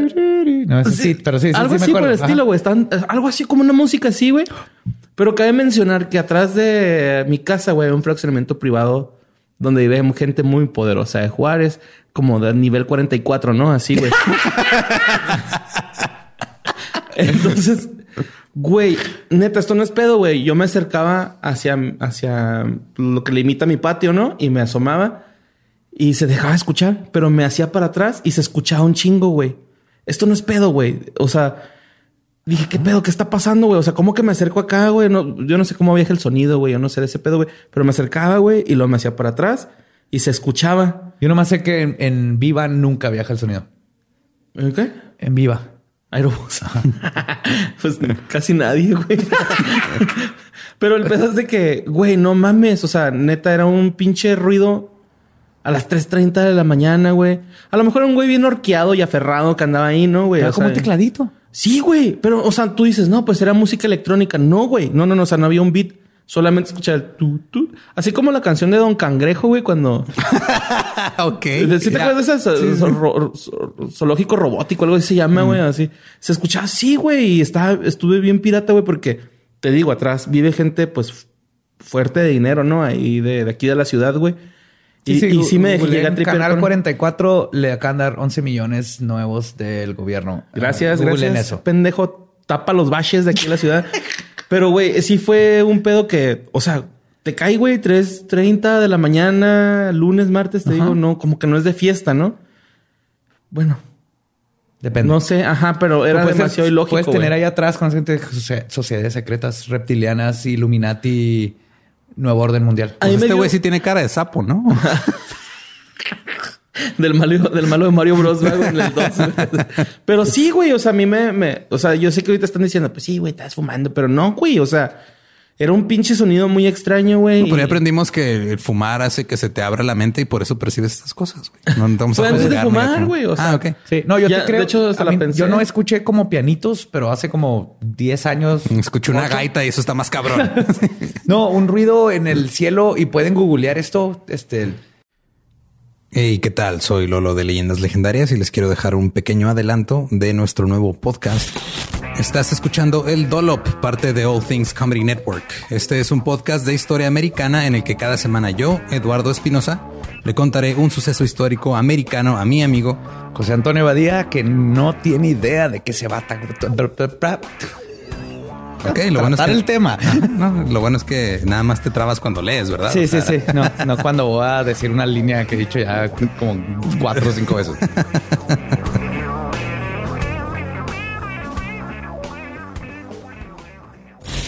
De joven comenzó a trabajar en barcos y en 1816 fue capturado por el pirata Jean Lafitte en la costa sur de Texas. Güey, ese será mi sueño.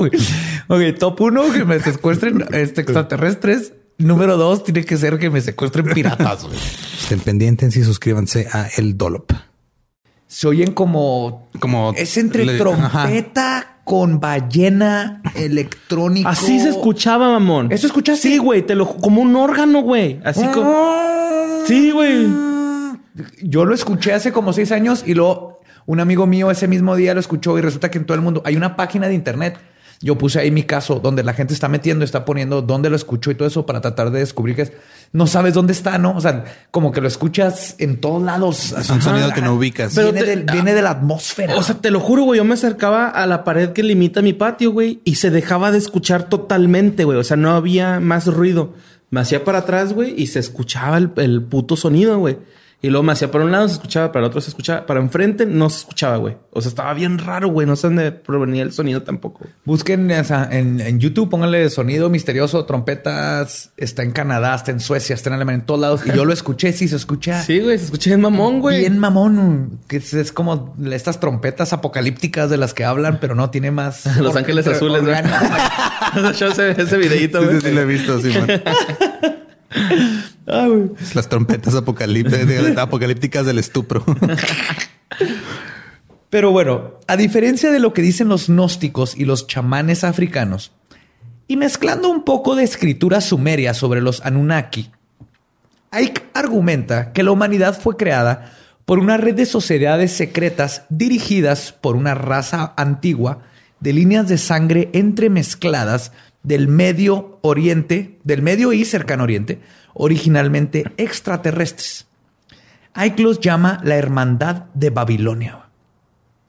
La hermandad es mayormente masculina y no se cruzaron con el ser humano físicamente, sino que manipularon sus el Sausage Party de Babilonia. Eh, no hay morritos. No, pues hay que mover los genes esos changos a ver si, a ver si se ponen, a ver si les salen boobies. Mueve el ADN. ¿Cómo se hacen las boobies? ¿Cómo se hacen las boobies? y entonces lo que hicieron es que eso, según hay, por eso tenemos aún genética reptiliana en nuestro cerebro como el hipotálamo. Ok.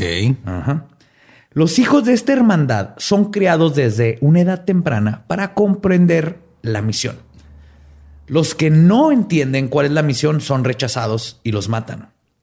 De esta manera, la extensión del linaje sanguíneo reptiliano puede ser encontrado en los 43 presidentes estadounidenses, los tres primeros ministros británicos y dos canadienses. Nomás dos, güey, no sé No por más qué. dos. Es que Canadá como que nunca se Canadá mete en son bien pedos, güey. Nomás güey. es de, ah, ok. Eh, eh, you okay? A boot? I'm okay. A boot. Sí, son, son un Eh, amor. they Nomás dos, nomás ¿no? dos cayeron ahí. Varios reyes sumerios y faraones egipcios y un pequeño número de celebridades como Miley Cyrus, Michael Jackson, güey. Michael Jackson, De hecho, Katy Perry. hay un video de Michael Jackson, güey, donde al final del video voltea y y los ojos se le ponen amarillos, güey. Sí, ¿No lo has visto, güey? Ah, güey, tenía que intentar ese chiste, perdón, güey. Está bien. Tenía que intentarlo. Mira, no siempre se gana. Sí, a veces pierde, la neta. Pero, pero todo, todo está en intentarlo. Perdónenme, muchachos. Entonces, Ike dice que los linajes claves de la hermandad son los Rockefeller, los Rothschilds, varias familias reales y aristócratas europeas, las familias del este de los Estados Unidos y la Casa Británica de Windsor. O sea, todos los Puro importantes. linaje chido. Rockefeller, Rothschild, sí. O sea, ¿por qué no puede ser un este limpiavidrios de. No, no, no, no. de Chimalhuacán? Pues o tal sea, vez, ¿eh? Ahorita voy a llegar a eso. ¿No Pero, es Chimalhuacán? eh, por allá, por el Estado de México. Pero Ike identificó a la reina madre en el 2001 como, y cito, seriamente reptiliana. Seriamente reptiliana. Seriamente reptiliana, sí. Digo, sí es de sangre fría, güey, pero ya de eso a... Sí, a mí lo que sí me caga es que este güey está haciendo estas cosas que ah, ah, hacen ridículo todo este pedo, ¿no? Pero los Rockefeller, los Rothschild, los Bilderberg y estas juntas que se hacen. Los Build-A-Bear, las tiendas donde haces tu Bilderberg. monito de El- peluche. el las juntas de los Bilderberg. También los Bilderberg, güey. De ahí es donde se te contagia con el, el relleno. No, lo que pasa es que, o sea, estos, estos güeyes sí, sí son de, de neta, y sí se juntan cada año y sí deciden qué es lo que viene, güey, cómo vamos a lidiar este, con, con que ya no hay comida y cuánta gente hay que matar y cómo va a funcionar el mercado y quién va a ser el nuevo presidente. Todo esto se decide en grupos secretos de a de veras. Esa No es la verdad. Esa es la verdad. Esto sí pasa. Los magios. Entonces, cuando le empieza a meter este pendejo estas cosas de reptilianos, pierde la seriedad que sí deberíamos estar viendo esos grupos donde lo que sí pasa de veras y lo que se decide en economía, en los ejércitos, en las guerras, y decimos, eh, reptilianos. Y desmerita el, el estarles echando el ojo y el estarlos cuidando de qué chingados están haciendo en esas puertas cerradas, cuando se junta el Club Bilderberg, cuando se juntan los Rothschild, cuando se juntan toda esta gente a básicamente decidir quién va a ser el nuevo presidente de cada lugar y a dónde No vamos como humanidad. Imagínate que fuera así algo así como en Happy, güey, que son orgías así con extraterrestres y bien bizarro el pedo. No lo dudo. No Yo lo dudo. tampoco lo dudo, güey. de- ¿eh? ¿no? Con Son Sun y Sunshine acá. Sí. Pero hay que aseverar que los humanos que son mestizos de reptilianos se les llaman Grigori.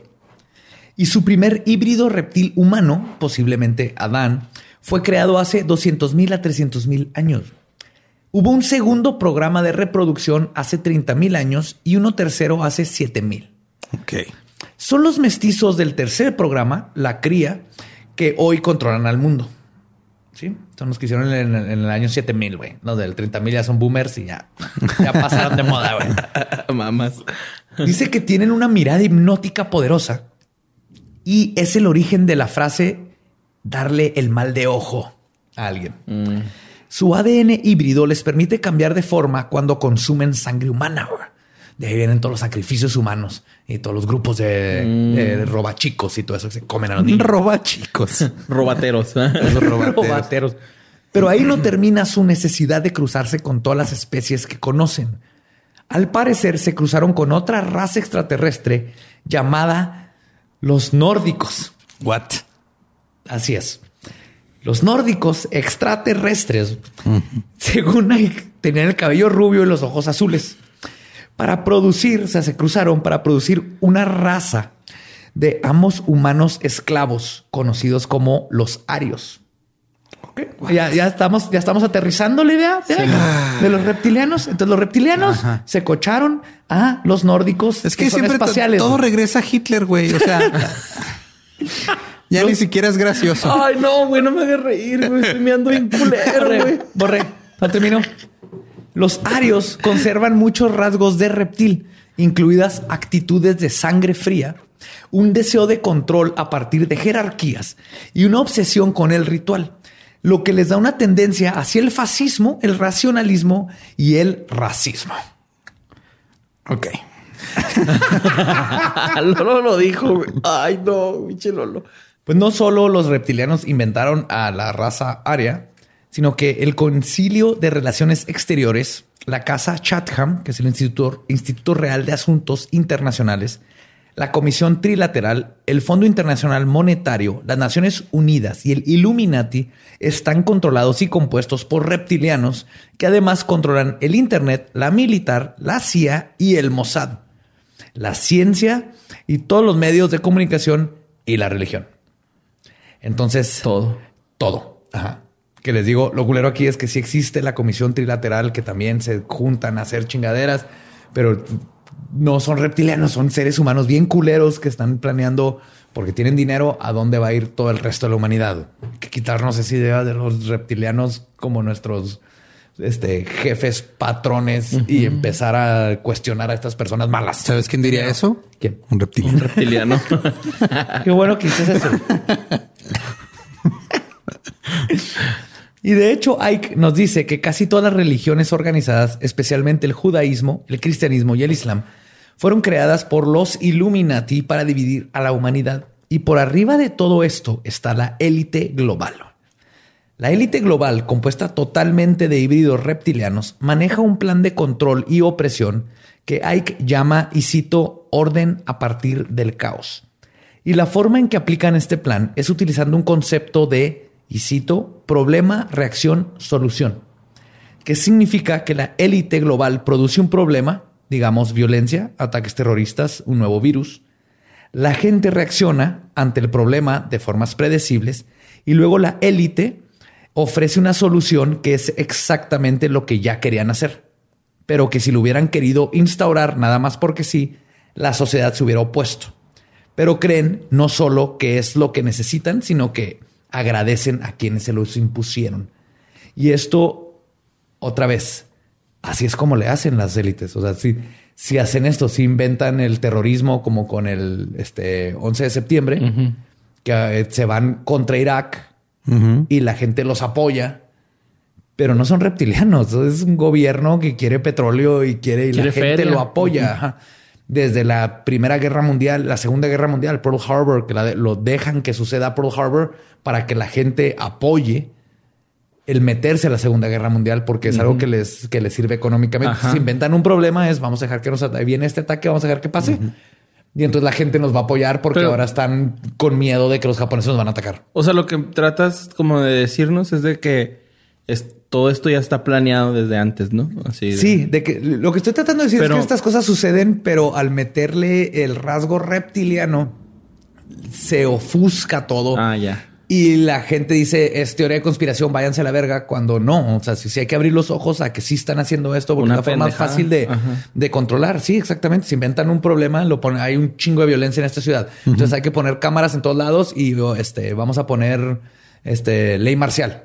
Y la gente dice, sí, sí, sí, por favor, pónganla, porque sí hay un chingo de crimen. Y luego lees estadísticas de así como que, güey, el crimen ha estado más bajo que en hace 10 años, pero nos hacen pensar esto con los medios y todo eso. Pero estos no son reptilianos, es gente manipuladora en el poder. Ok. Pero si creían que esto es preocupante, les tengo una mala noticia porque tú, sí, tú que nos escuchas o ves, podría ser un híbrido grigori reptiliano del alfa O tal vez tu novia, o tu mamá, o tu profesor de literatura, güey. Tu mamá. ¿Cómo, ¿Cómo pueden saber si usted, tú o alguien de su familia es reptiliano? David Icke dice que estos son posibles señales de que eres un híbrido. güey. Ok. Apunten. Ojos verdes o café claro. Maldita sea. Tomó 52 episodios para que se dieran cuenta. o café claros que cambian de color, pero también a veces son ojos azules. Ser pelirroja o pelirrojo natural. Antes era, Lolo. güey. No, no, no. Perdón que te. Que Todos te pensamos saqué que era judío y no, fin. güey, no, güey. Reptiliano, güey. Güey, estoy seguro que Lolo tiene tener baja presión sanguínea, güey. tener muy buena vista u oído. Ahí tener- sí ya se la pelaron. Sí, con que tengas varias de estas ya. Tener cicatrices que no puedes explicar. La capacidad de hacer. Tengo una que no les he contado, pero sí la han visto. Tu vagina Ajá. no cuenta. lo- Ah, no es cierto, güey. Oye. Me fui, me fui recio, perdón. perdón, Esa perdón. no es cicatriz. La capacidad de hacer que los aparatos electrónicos fallen, poderes extrasensoriales, amor por la ciencia y el espacio, o un sentimiento de que no perteneces a la humanidad. Maldita. Todo como Eduardo. 5 de 8. Sí, no, no, no quería decir de esta manera, pero leyendas legendarias lo cree para llegar a este episodio y decirte que eres reptiliano. No, no, no sabía otra forma de decirte. No, pues ya ni pedo. Lolo, así eres, güey. ¿El gusto por el mezcal también es parte de eso? ¿O, o eso ya No no? dice aquí, pero yo creo que sí, güey, porque si eres reptiliano ya te vamos a analizar a ti, güey, para saber. Así que si tienes la mayoría de estas características, probablemente seas un híbrido reptiliano según Ike. O, en mi opinión, un vampiro. Porque pues, están muy, muy parecidas, güey. Baja Ah, presión más- sanguínea. Eres más reptiliano. Soy más reptiliano que Sí, vampiro. sí, tú eres reptiliano definitivamente y no hay duda. Ok. Pero saber que tú o alguien que conoces es un reptiliano no es suficiente. Ahora les voy a decir cómo de- detectar con qué raza de reptiliano estás lidiando.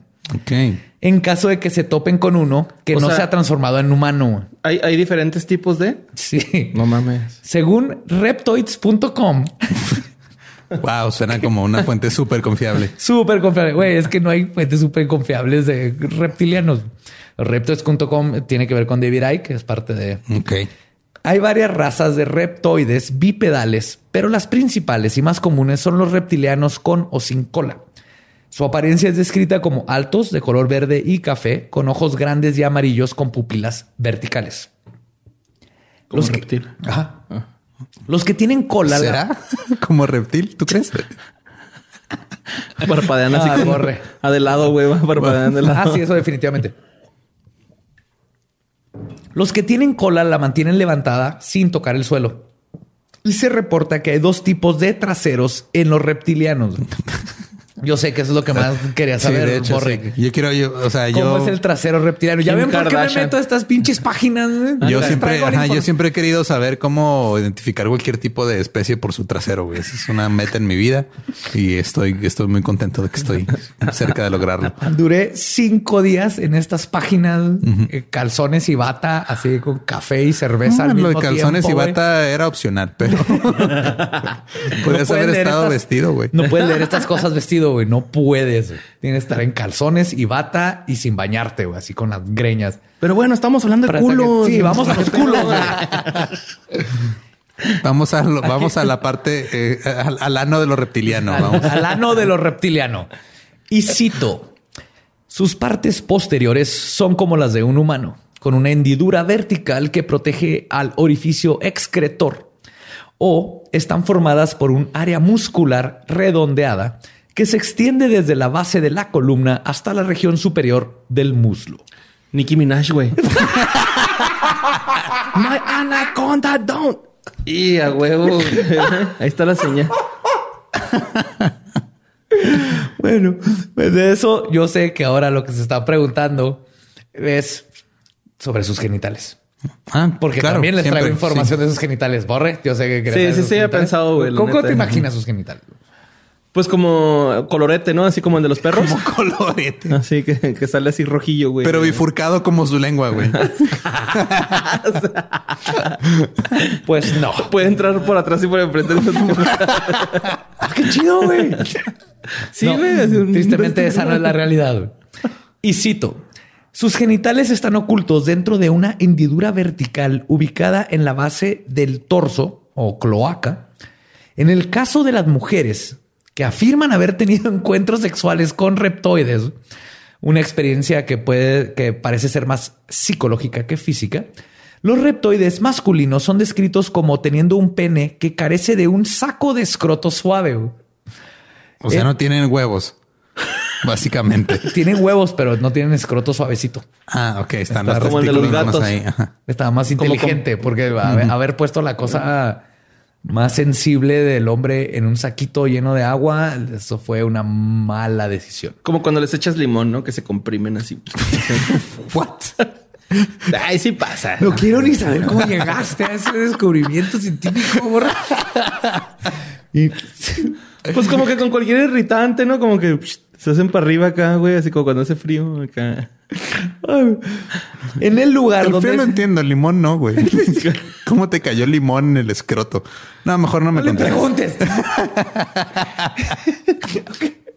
en el lugar donde se encuentra el saco del escroto en un humano, en el macho reptiliano, aparentemente tienen un bulto firme y muscular que va desde la base del pene hasta la parte inferior del torso. Pues tienen así como Un pitote. No es cierto. No, como una bolita, pero de- Pero Como muscular, muscular. ajá. Están adentro del cuerpo los huevos. Ajá. Ajá, como Cell de Dragon Ah, Ball Z. ándale, ¿Te acuerdas que como así Aquí en la boca. Tenía el pito en la boca, ¿no? Pues, otro tipo de reptilianos son los Draco, descritos de entre 2 a 3 metros de altura y son el élite real de la jerarquía reptiliana. Su apariencia es parecida a los otros reptoides, pero tienen alas y cuernos en la frente.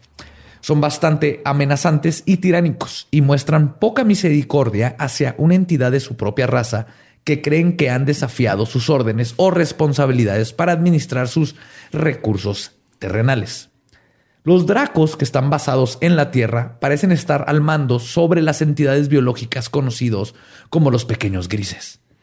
What? Según, según- los grises son como Ajá, bitches de los reptilianos. me enfoco en nuestro mini gris que tenemos aquí. ¿Dónde está? Ahí. Ahí está. Yes. Los reptilianos han desarrollado altas habilidades psiónicas que utilizan para controlar mentalmente otras entidades y no tienen un cuerpo emocional o un cuerpo en el o un cuerpo con alma.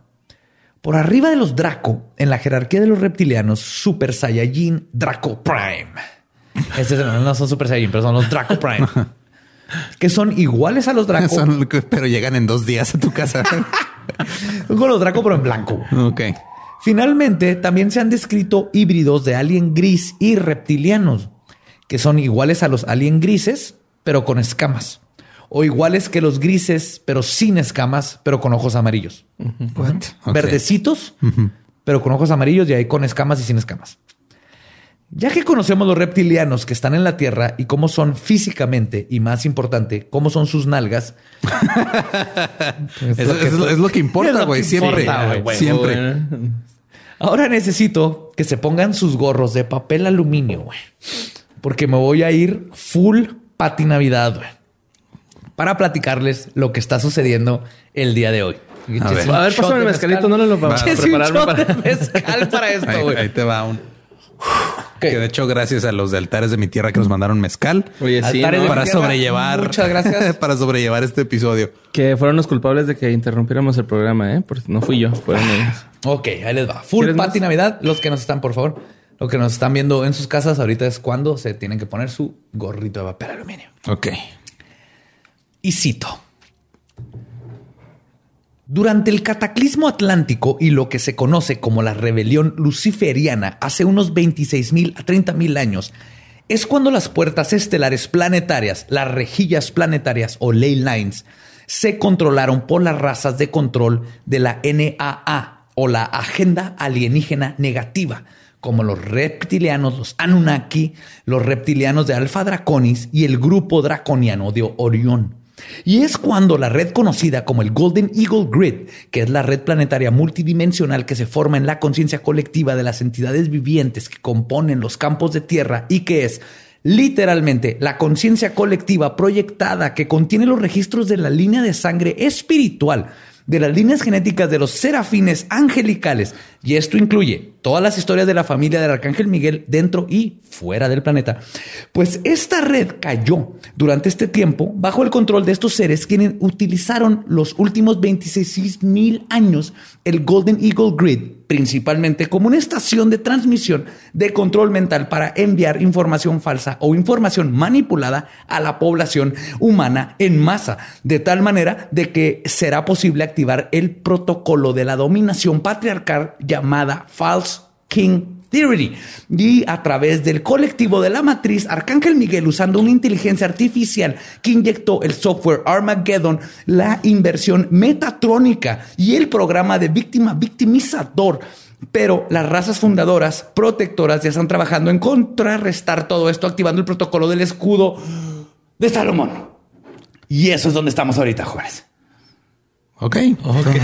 Eh, ¿Me entendieron? Espero que me hayan entendido. En eso anda Pati Navidad. Puedes, este, puedes decir otra vez lo del protocolo False King. Ahí me Oye, como ahí fue donde me empezó a, a parecer ya ridículo, güey. Estás pensando. o sea, ya, o sea, antes de eso todo iba bien, güey. Pero cuando llegamos a ese protocolo, como que algo no me cuadra, güey. Algo. Golden Eagle Grid, güey. Sí, sí. False King Theory son estos programas manipuladores que están poniendo nuestros reptilianos.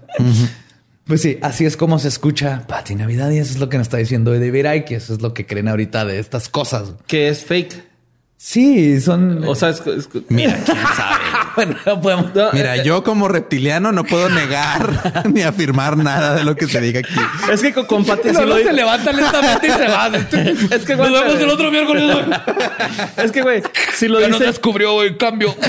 si lo dice Joe le creo, güey. Si lo dice Pati Navidad es el punchline Pati Navidad, güey. Es, es como que, ah, ok, güey. No, no, lo que dije ahorita no, no, güey. No, está, eso es pura palabrería, ¿no? Acá, sí, sí, sí, son puras pendejadas que, que están basadas en cosas reales que están pasando en el mundo pero le, le, le, ponen arriba esto. Sí, le ponen, o sea, le, ponen una capa encima de pendejadas. De conspiraciones y protocolos. Sí, güey, pues el betún, o sea, para, para decir, ah, mira, es que si está, todo está de la verga, pero no es culpa de los humanos. Te voy a endulzar la vida. Ajá, es culpa de mi gente, perdón, de los reptilianos.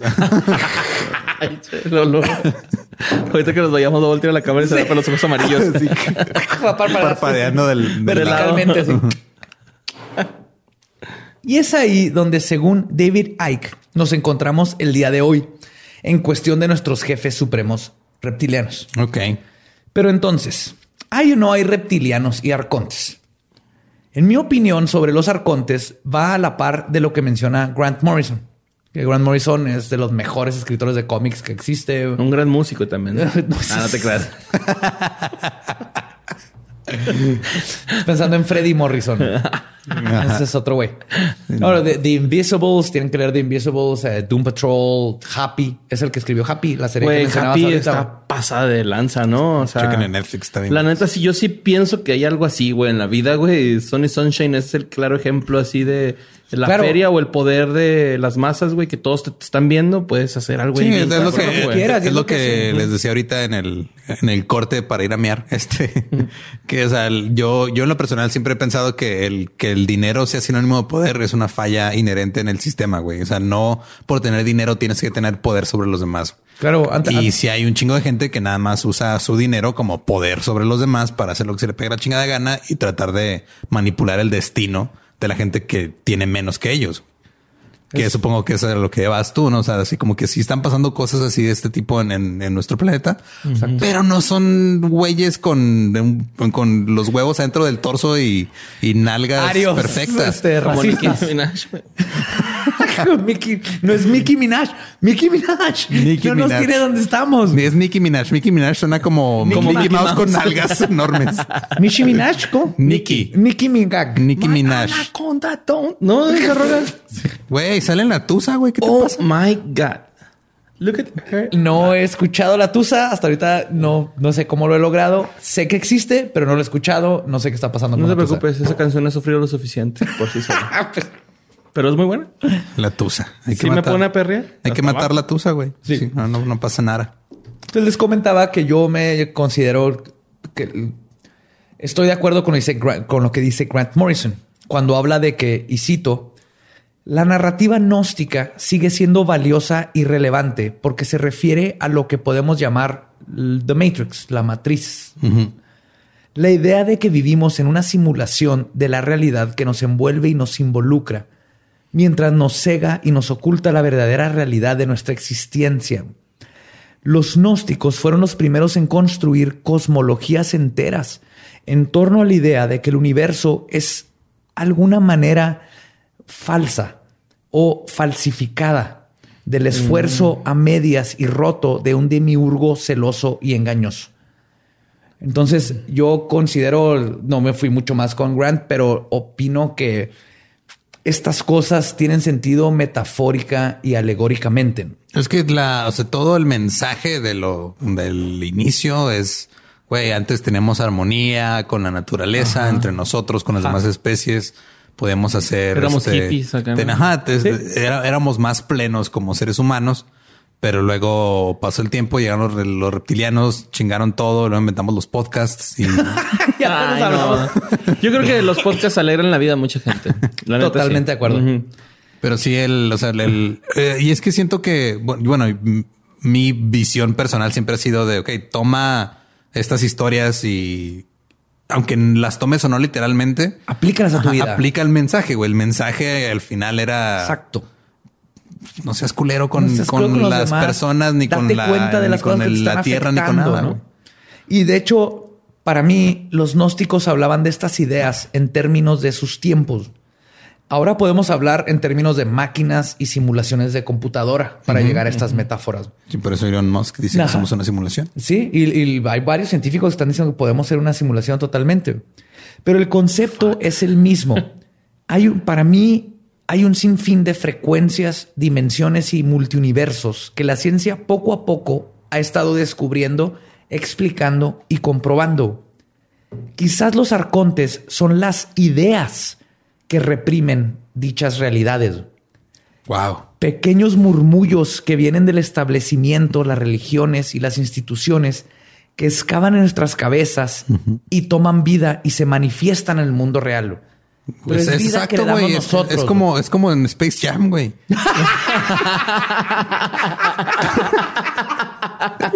Güey, yo tomé- Bien profundo, güey. Sí, güey. escribir este Y pinche te lo chingó Y así. nomás tenía que poner Arcontes con Space Jam. Con el Space Jam. El agua lo demás era agua, güey. Todo lo demás eran las ideas que traen estos güeyes de su fracaso, güey. Es lo mismo.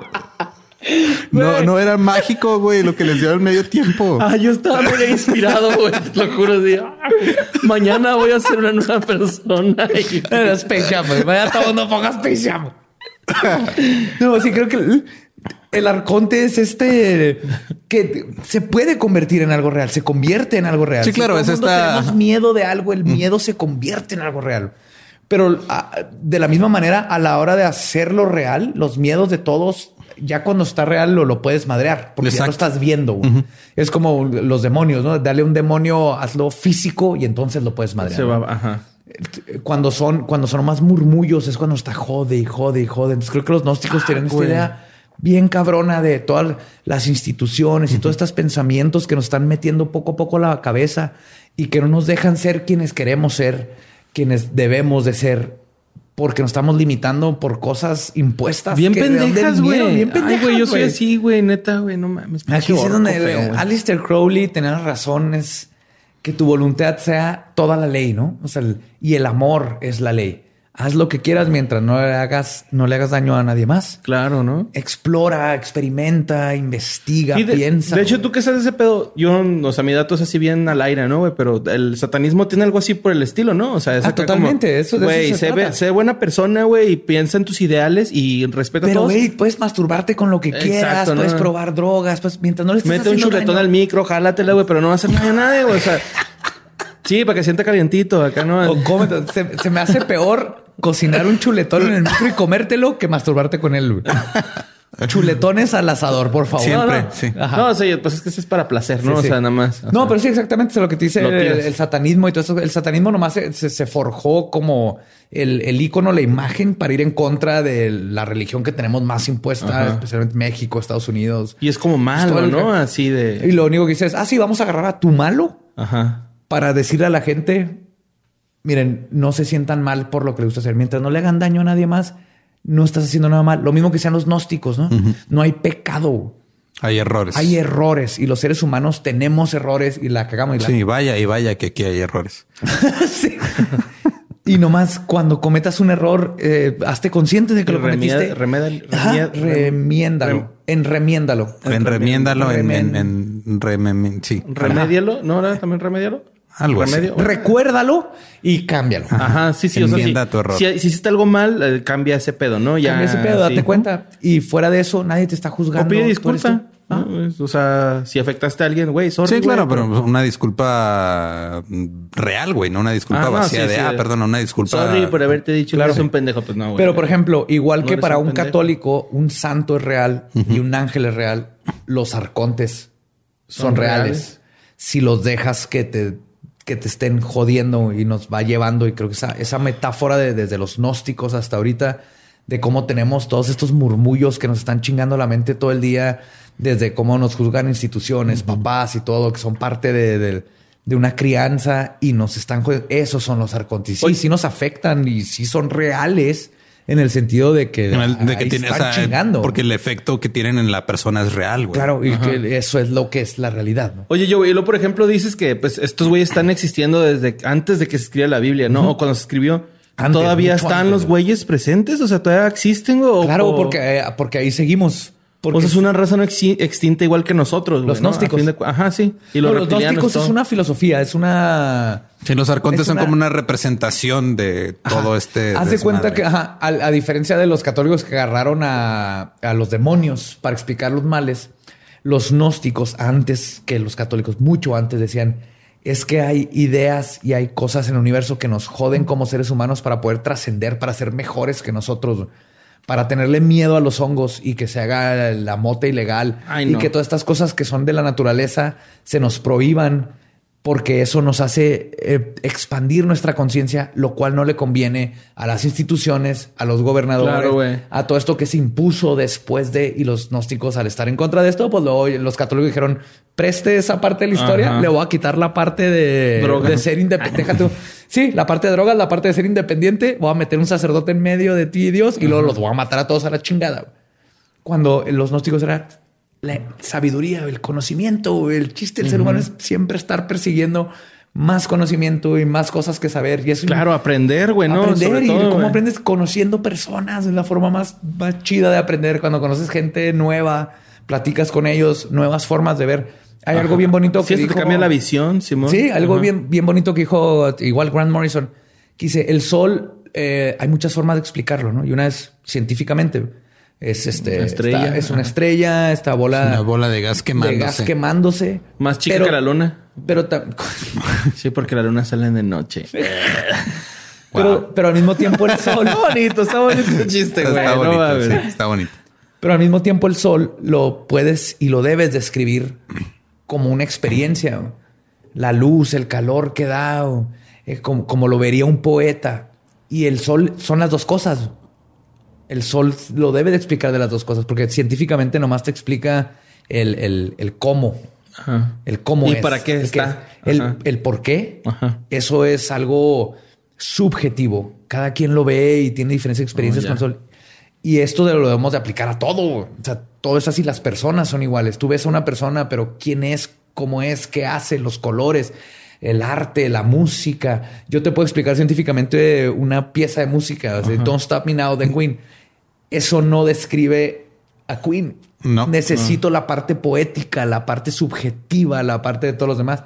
Y así es todo el universo. Y así debemos de verlo, ¿no? El, el- el soltarnos y decir, una experiencia es estar aquí y es el mundo que, en el que no sabemos todo lo demás que vemos y yo veo otras cosas y yo, Sí, claro, yo pues es tengo que- otras experiencias. Sí, güey, la vivencia sobre todo, ¿no? Por ejemplo, ahorita que estamos hablando de los psicotrópicos, güey, que al chile yo el hongo, güey, siempre lo comí en fiesta, ¿no? O sea, siempre fue así de en tutsi, acá, ¿no? Que para que no sepa caca, porque sabe caca, güey, esta la neta, güey, ¿no? O sea, sabe así a lo que huele la popó de vaca, güey. Pero hasta que conocí a mi ruca, güey, a mi esposa, güey. Ella. esposa, Sí, güey, porque pues mi ruca, no, ya no es mi morra, es mi ruca. Ay, no sé. Pero mi- cuando conocí a mi esposa, güey, ella me. O sea, ella sí, pues se saca más pedo científico, Es ¿no? mitóloga. Mi- micóloga, ajá. Ah, micóloga. Micóloga. Mitóloga. es Mitóloga es que el- el que estudia estudia los mitos. mitos. Ajá. Sí. Y, y al Chile fue un viaje totalmente distinto, ¿no, güey? O sea, yo jamás había llorado con drugs, güey. Y con esta fue con la que, así con ella, fue así de, ah, cabrón, y bleh, como pinche, si no hubiera llorado nunca. Y neta, güey, yo al Chile, güey, le recomiendo a la raza, güey. O sea, esto no es pedo así ya, ni vive sin drogas, nada. Le recomiendo que se chingue un hongo, güey. O sea, si tienen un pedo, güey, si no está tan grave, güey. O sea, si están todavía así como que en ese pedo de ay, güey, como que estoy triste, pero no chinguen su hongo, güey, y se van a aliviar, güey. O sea, si están muy mal... en un ambiente controlado y a gusto, no se en una, no en una party Y es que también, o sea, digo, no lo enseñan los videojuegos, güey. El hongo te hace crecer. Exactamente. Y luego, si te metes una flor, te va a sacar sangre con mocos, ¿no? Así moco con sangre, güey. Sí, güey. O sea, es, es, Sí, pero creo que es, es, todo un pedo. O sea, no, no es cualquier mamá de agarrar. Yo, no, yo nunca he ido, por ejemplo, a un pedo de esos de temazcal, no, temazcal sí he ido, pero por ejemplo, tú me dijiste que una vez fuiste a ayahuasca, ¿no? O sea, tres. No, no, no sé qué pedo, güey. O sea, yo nunca he metido ayahuasca, güey, y, puede ser algo muy espiritual, güey, puede ser algo muy encontrarte contigo y el universo. esto de las plantas es de, conectarte con el universo, relajarte, de, de tener empatía, no solo contigo, sino con los demás, con, con la madre tierra y sorpresa, pero no necesitas esas plantas para hacer eso, lo puedes hacer nomás. Güey, con, con sí, no por tener. oh, fuck, ¿Qué estás diciendo, José? Sí, no necesitas, si no, si no es lo tuyo. No, con pura meditación, güey. O sea, desde la, empezando por la meditación. sí, nomás haga, les voy a dar un consejo, que es algo que yo hago desde hace como cinco o seis años.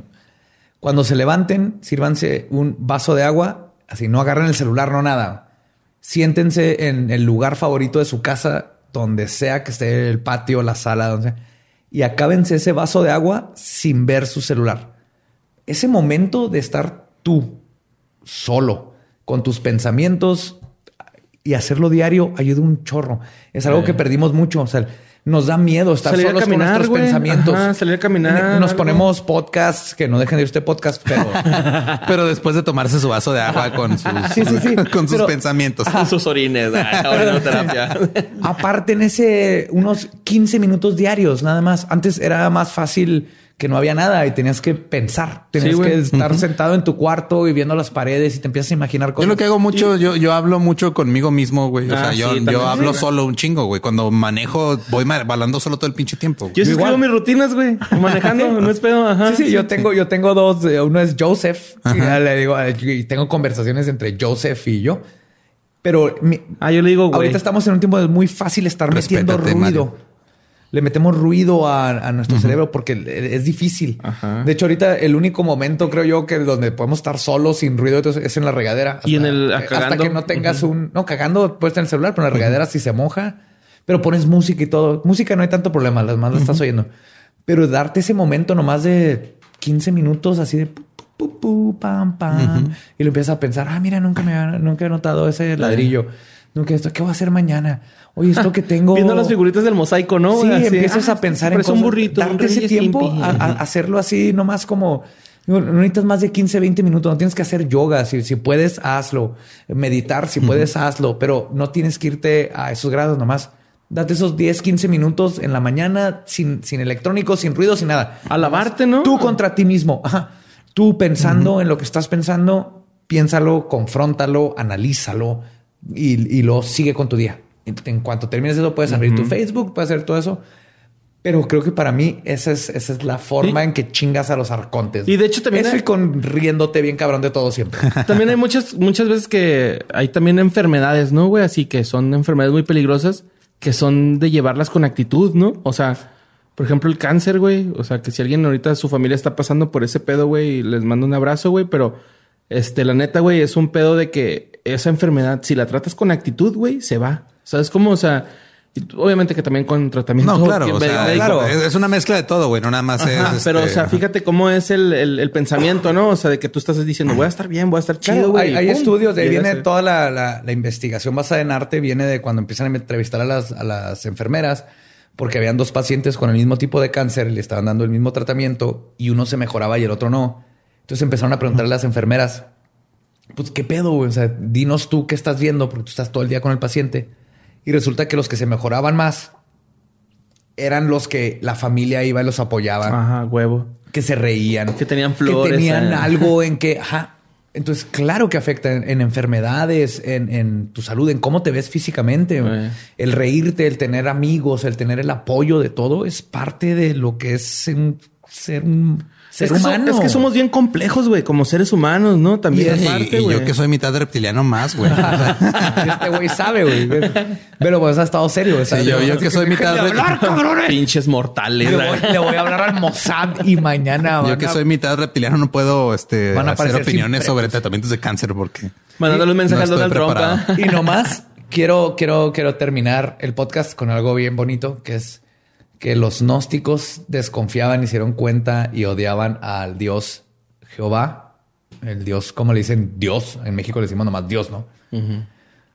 Porque se dieron cuenta que qué tipo de Dios pedía, y es algo que doy- yo he dicho mucho y me, me- me di cuenta que los gnósticos también lo mencionan, qué tipo de Dios pide que te cortes el prepucio. Fue algo que los gnósticos dijeron, eso está de la chingada, güey. ¿Por qué tu Dios te está diciendo que te cortes el prepucio, güey? ¿Tú Es tienes que- prepucio? sentido, güey? ¿Tú tienes prepucio? Sí. Ponte el hoodie, güey. Presume Ponte los el cuernitos. es ¿Tú que tienes prepucio, no? sí, pero al- eh, algo que bueno, yo lo he visto como desde otro otra otro punto de vista que el, el hecho de que Dios te, te pida que quites el prepucio es él reconociendo que cometió un error al crear al hombre. Puede ser o... Porque según, o sea, supuestamente fuimos creados a su imagen y semejanza y somos una imagen perfecta de O sea, Dios. el güey tenía y al güey se le olvidó quitarnos el Sí. prepucio, güey. Se, se arrepintió. güey. Fuck, tenía que ser concesión. Así, Entonces él, pensando, él- él le está diciendo, la cagué, güey, perdón, perdón, la cagué. Tú córtate esa madre. Yo no, yo no lo tengo. Y güey, el- el- el- es mutilación sexual. Claro. El, el circuncisar es mutilación sexual. El prepucio es uno de los órganos sexuales más importantes del pene. Aparte de la sensibilidad y, y suelta feromonas y suelta muchas cosas que son parte de el tener sexo. Mira, Es horrible. Entonces, mi teoría es que Dios mandó que los cortaran porque se los lleva al cielo y luego los fríe y se hace taquitos de prepucios. como de tripa, güey. Como tripita. doradita. Ajá. Oye, pero igual estaría chido preguntarle a las morras que, qué prefieren, ¿no? Si con hoodie o sin hoodie, güey. el- el- Con judío o sin judío. Bueno, las mujeres Vamos a hacer una, gusta, eh, vamos a hacer ahí una, Mira, una eso es, es estético. Yo tengo pero es, pero es, es mutilación.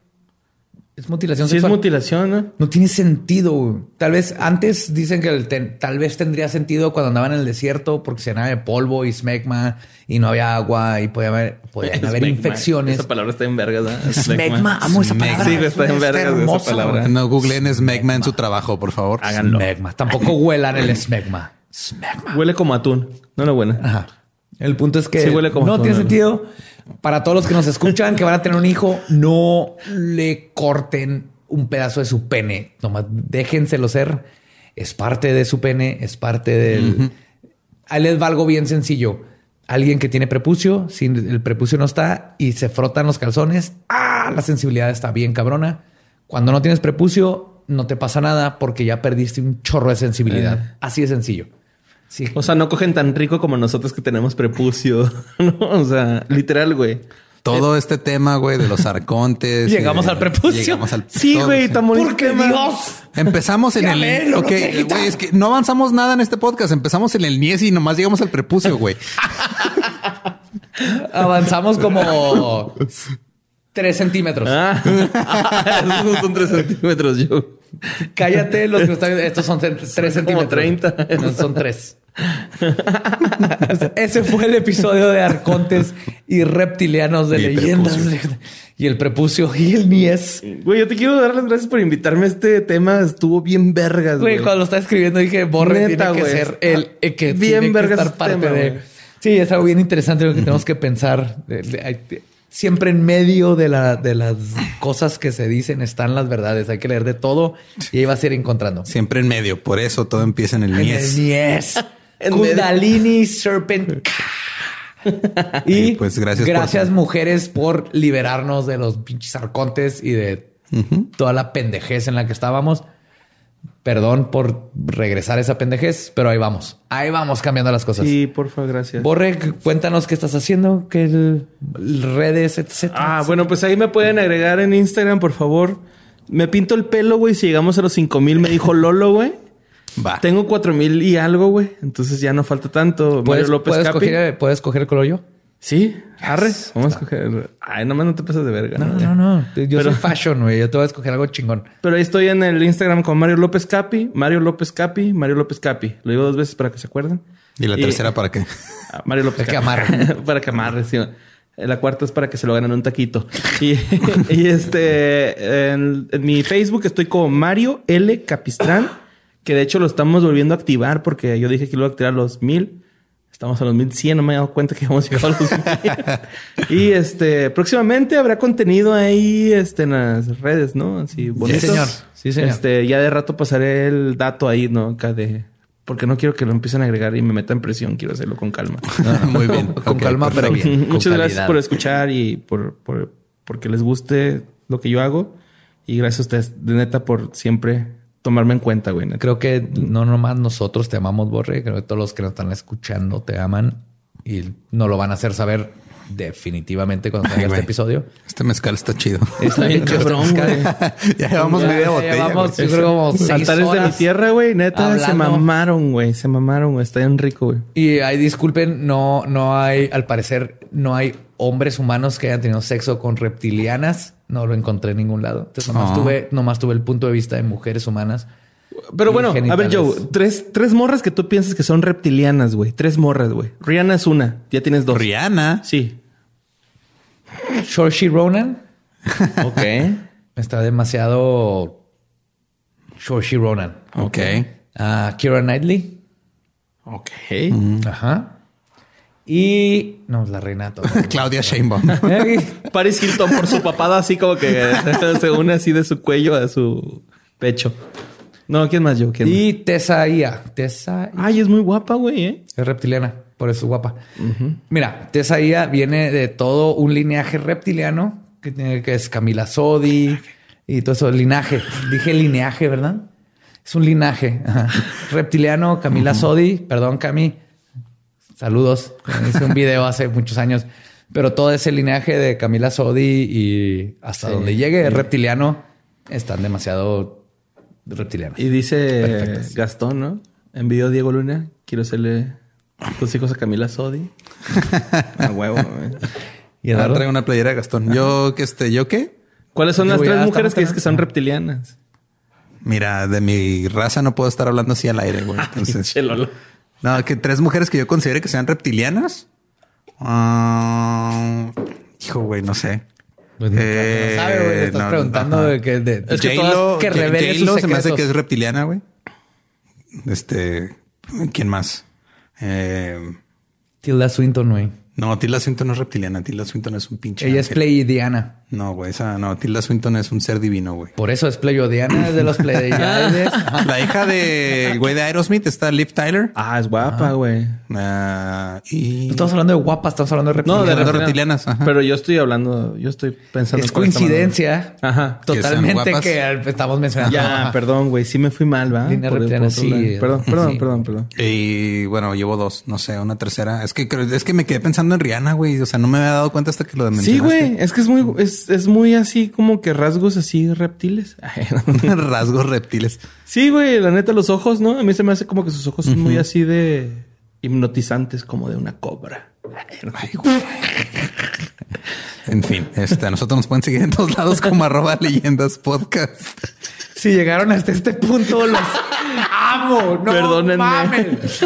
Creo que se nota que ya está el mezcal. Pero fans legendarios, perdónenme, no me quemen. No, no me des madre. Los amo llegar hasta este punto. Ya que siete horas y media ya. Siete horas y media hablando de reptilianos. Gracias por aguantar. Ah, todavía tengo que recuperar cinco días de sueño de páginas culerísimas de internet. Samuel los adoro. Me pueden seguir como el va diablo con B grande en todos lados. Yo soy arroba ningún Eduardo. Y Voy a cambiar a reptil. No, es que Reptiduardo. reptil. Reptiduardo. Y los amamos y los queremos. Abrahadabra. Iopan, Iopan, Iopan. Y hoy les voy a mandar un mensaje muy bonito que es: Ok, Google, necrofilia. Alexa, necrofilia. Y con eso los dejamos, los amamos y nos vemos el próximo miércoles. Ya nos Te contestó tu Google, güey. Eso se llama karma, güey.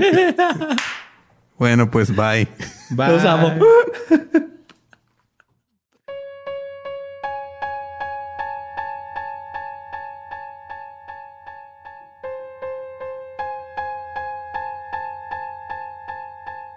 Espero que sigan con sus gorritos de aluminio puestos. Ese fue el episodio de Arcontes y Reptilianos. Ya hacía falta meternos en estos temas. Arcontes, Reptilianos y Mezcal.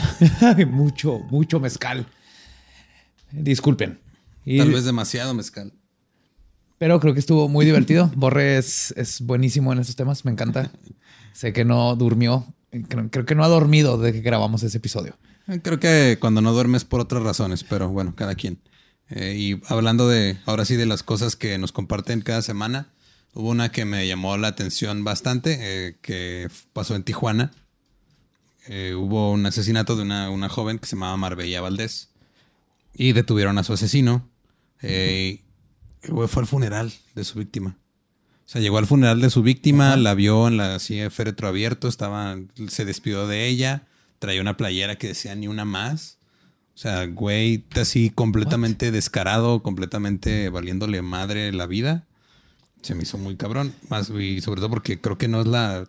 no es la primera vez que pasa, es como. de hecho, es una cosa muy, muy, muy común en asesinos en serie que van a visitar las escenas del crimen. De hecho, los policías, por ejemplo, en Estados Unidos, los entrenan a cuando este tipo de asesinatos cuando está la gente ahí con el, cuando ponen el, tape amarillo de no cruzar y todo, que se fijen en la gente que está alrededor, porque el, asesino en serie, muchas veces los, sociópatas y psicópatas quieren ir y, no todos, pero la mayoría quieren la atención, no que se den cuenta que fueron ellos, pero el estar presentes en como ver su trabajo, ¿no? Como un tipo de orgullo macabro Sí, como ver cuando destapan tu, la estatua que hiciste como escultor, ¿no? Entonces, eh, si hay un entrenamiento, un entrenamiento muy cabrón con los policías de estar pendientes de estas cosas. A mí sí se me hizo bien perturbador eso. Y luego, o sea, porque están las fotos, estuvieron circulando las fotos en redes, que fue lo que compartieron ahí en el grupo.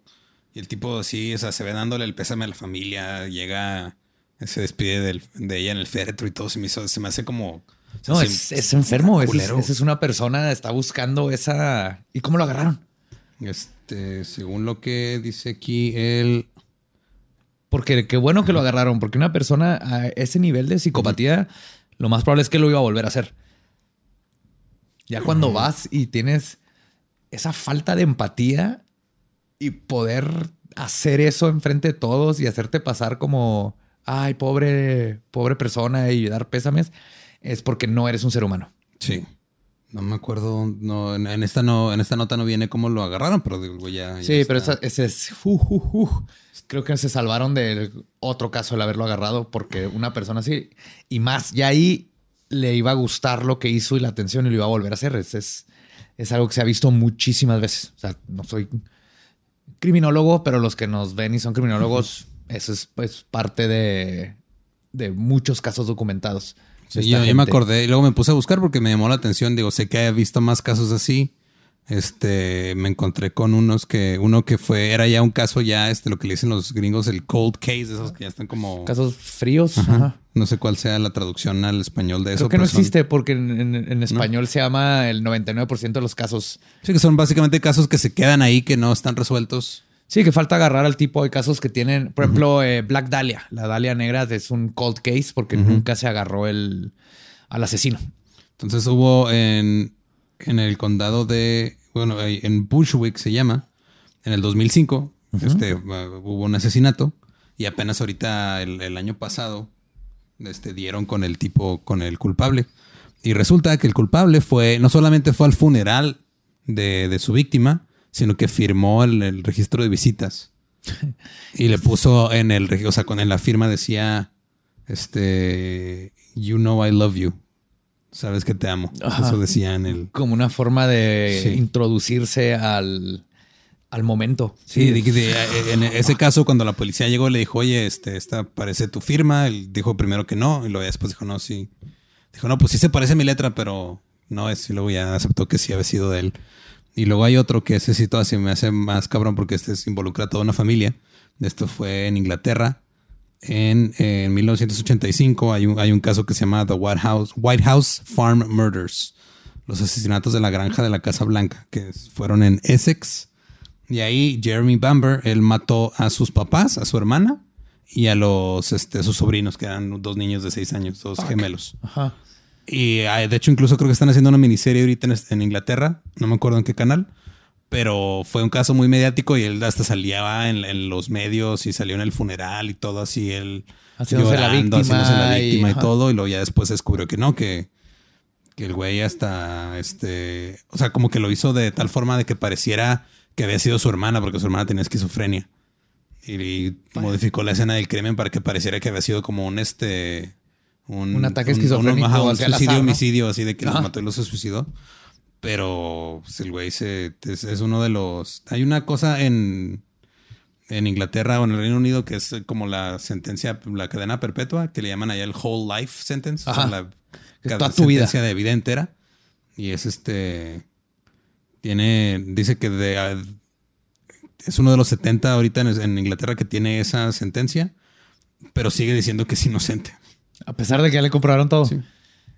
Pero sí se me hace, o sea, sí se me hace como muy perturbador eso que un asesino vaya al funeral de su víctima, como que. Sí, y es algo, por ejemplo, el, este, cuando el FBI entrevistó a Kemper, a Ed Kemper, Le, una de las cosas que dijo cuando estaban buscando de asesinos y todo, les dijo, revisen las, las escenas de crimen, porque tendemos a regresar. Él era uno de los que regresan a revivir.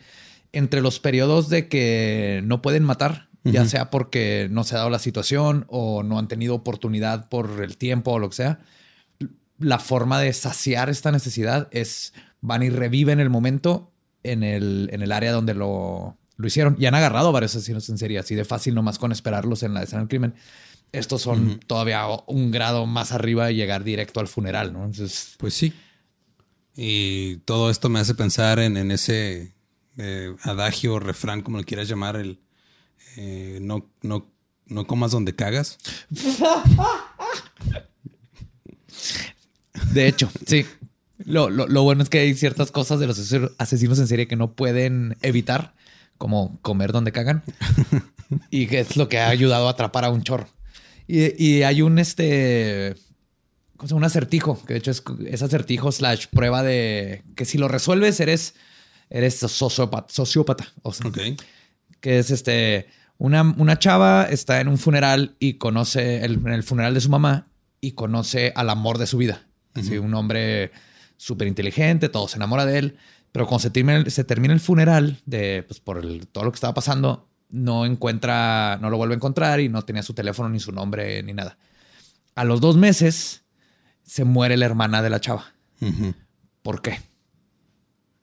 Porque el tipo la vio en un funeral y la iba a volver en otro, a ver en otro funeral y por eso mató a alguien más. La chava mató a su hermana. Oh, ok. Para volver a ver al vato. Wow, yo creí que el vato era el loco aquí. Ajá, ah. no. Hay otra versión donde si es el vato el que mata a una y la otra, pero el clásico es si ese lo resolvieron de volada y piensas, este. Ah, pues yo más, me, más bien me lo imaginaba desde el punto de vista del chavo, de que, ah, pues la vi en un funeral, igual si la veo en otro funeral. Ajá, pues es lo mismo, pero fue la chava la que, era el de su mamá mm, y luego después en el de la hermana para volver a ver a. Ah, ya se me fue la conexión mamá-hermana. Ok. Si alguien resolvió, revísense. Sí, estoy tranquilo de que no estoy tan loco. Entonces. Ah, tú estás bien. Estás bien, Eduardo. Bueno, pues eso fue lo de la semana. Este, han pasado muchas otras cosas, pero eh, hay cosas que creo que tenemos que dejar que se procesen y, y pasen antes de hablar de ellas. Como el muñeco ventiloco que encontraron flotando ahí. No estoy listo para hablar de eso. Les tengo pavor. Desde que en Navidad me pedí uno. Yo, inocente yo de como 10 años, pedí un muñeco ventríloco y me lo regalaron y no dormí por meses. Porque ver esa madre ahí sentada en mi cuarto y luego no, te, no la podía guardar en el closet porque lo dije, la, ya le hice enojar por encerrarlo en el closet y fue horrible, horrible. No compren muñecos ventrílocos. No. No cuando, cuando logre superar ese trauma, ya hablamos del ventríloco ese que encontraron, creo que fue en Tamaulipas o algo así. Lo encontraron en, un, en el río, ¿no? Fue, en el río Bravo. Fue el río, Bravo, sí, pero no me acuerdo en qué punto. Pero tenía garras y. Sí, se ve como que era un prop de una película. Sí, era de una copia de Hash, no sé, Hash, pero una así de. Una de tantas películas que usan. Ajá. Este. Pero el punto es que no me voy a meter con muñecos ventrílocos. Todavía no sé, no me acuerdo dónde quedó el mío. Puede andar por aquí. Por eso todavía es un, es un tema muy cercano a mí todavía. Ok, muy bien. Entonces, este, nos escuchamos la semana que entra. Nos vemos la semana que entra. Eh, muchas gracias por escuchar, muchas gracias por llevarnos a los premios de Spotify. Y recuerden, si nos quieren apoyar de alguna manera, está Patreon o pueden ir a leyendalegendarias.com diagonal tienda y comprar sus cosas, traer ahí sus playeras o sus tazas legendarias. Así es. Y la forma más fácil es síganos escuchando y platíquenle a sus amigos y amigas y tíos y abuelitas que escuchen leyendas legendarias. Los amamos, gracias por todo y eh, pues ahí platicamos después de los spotis a ver cómo nos fue. Pues el, episodio que sigue es todavía un día antes. ah, sí, cierto. Entonces nos vemos en un episodio antes. Ok. Los queremos. Bye. Bye.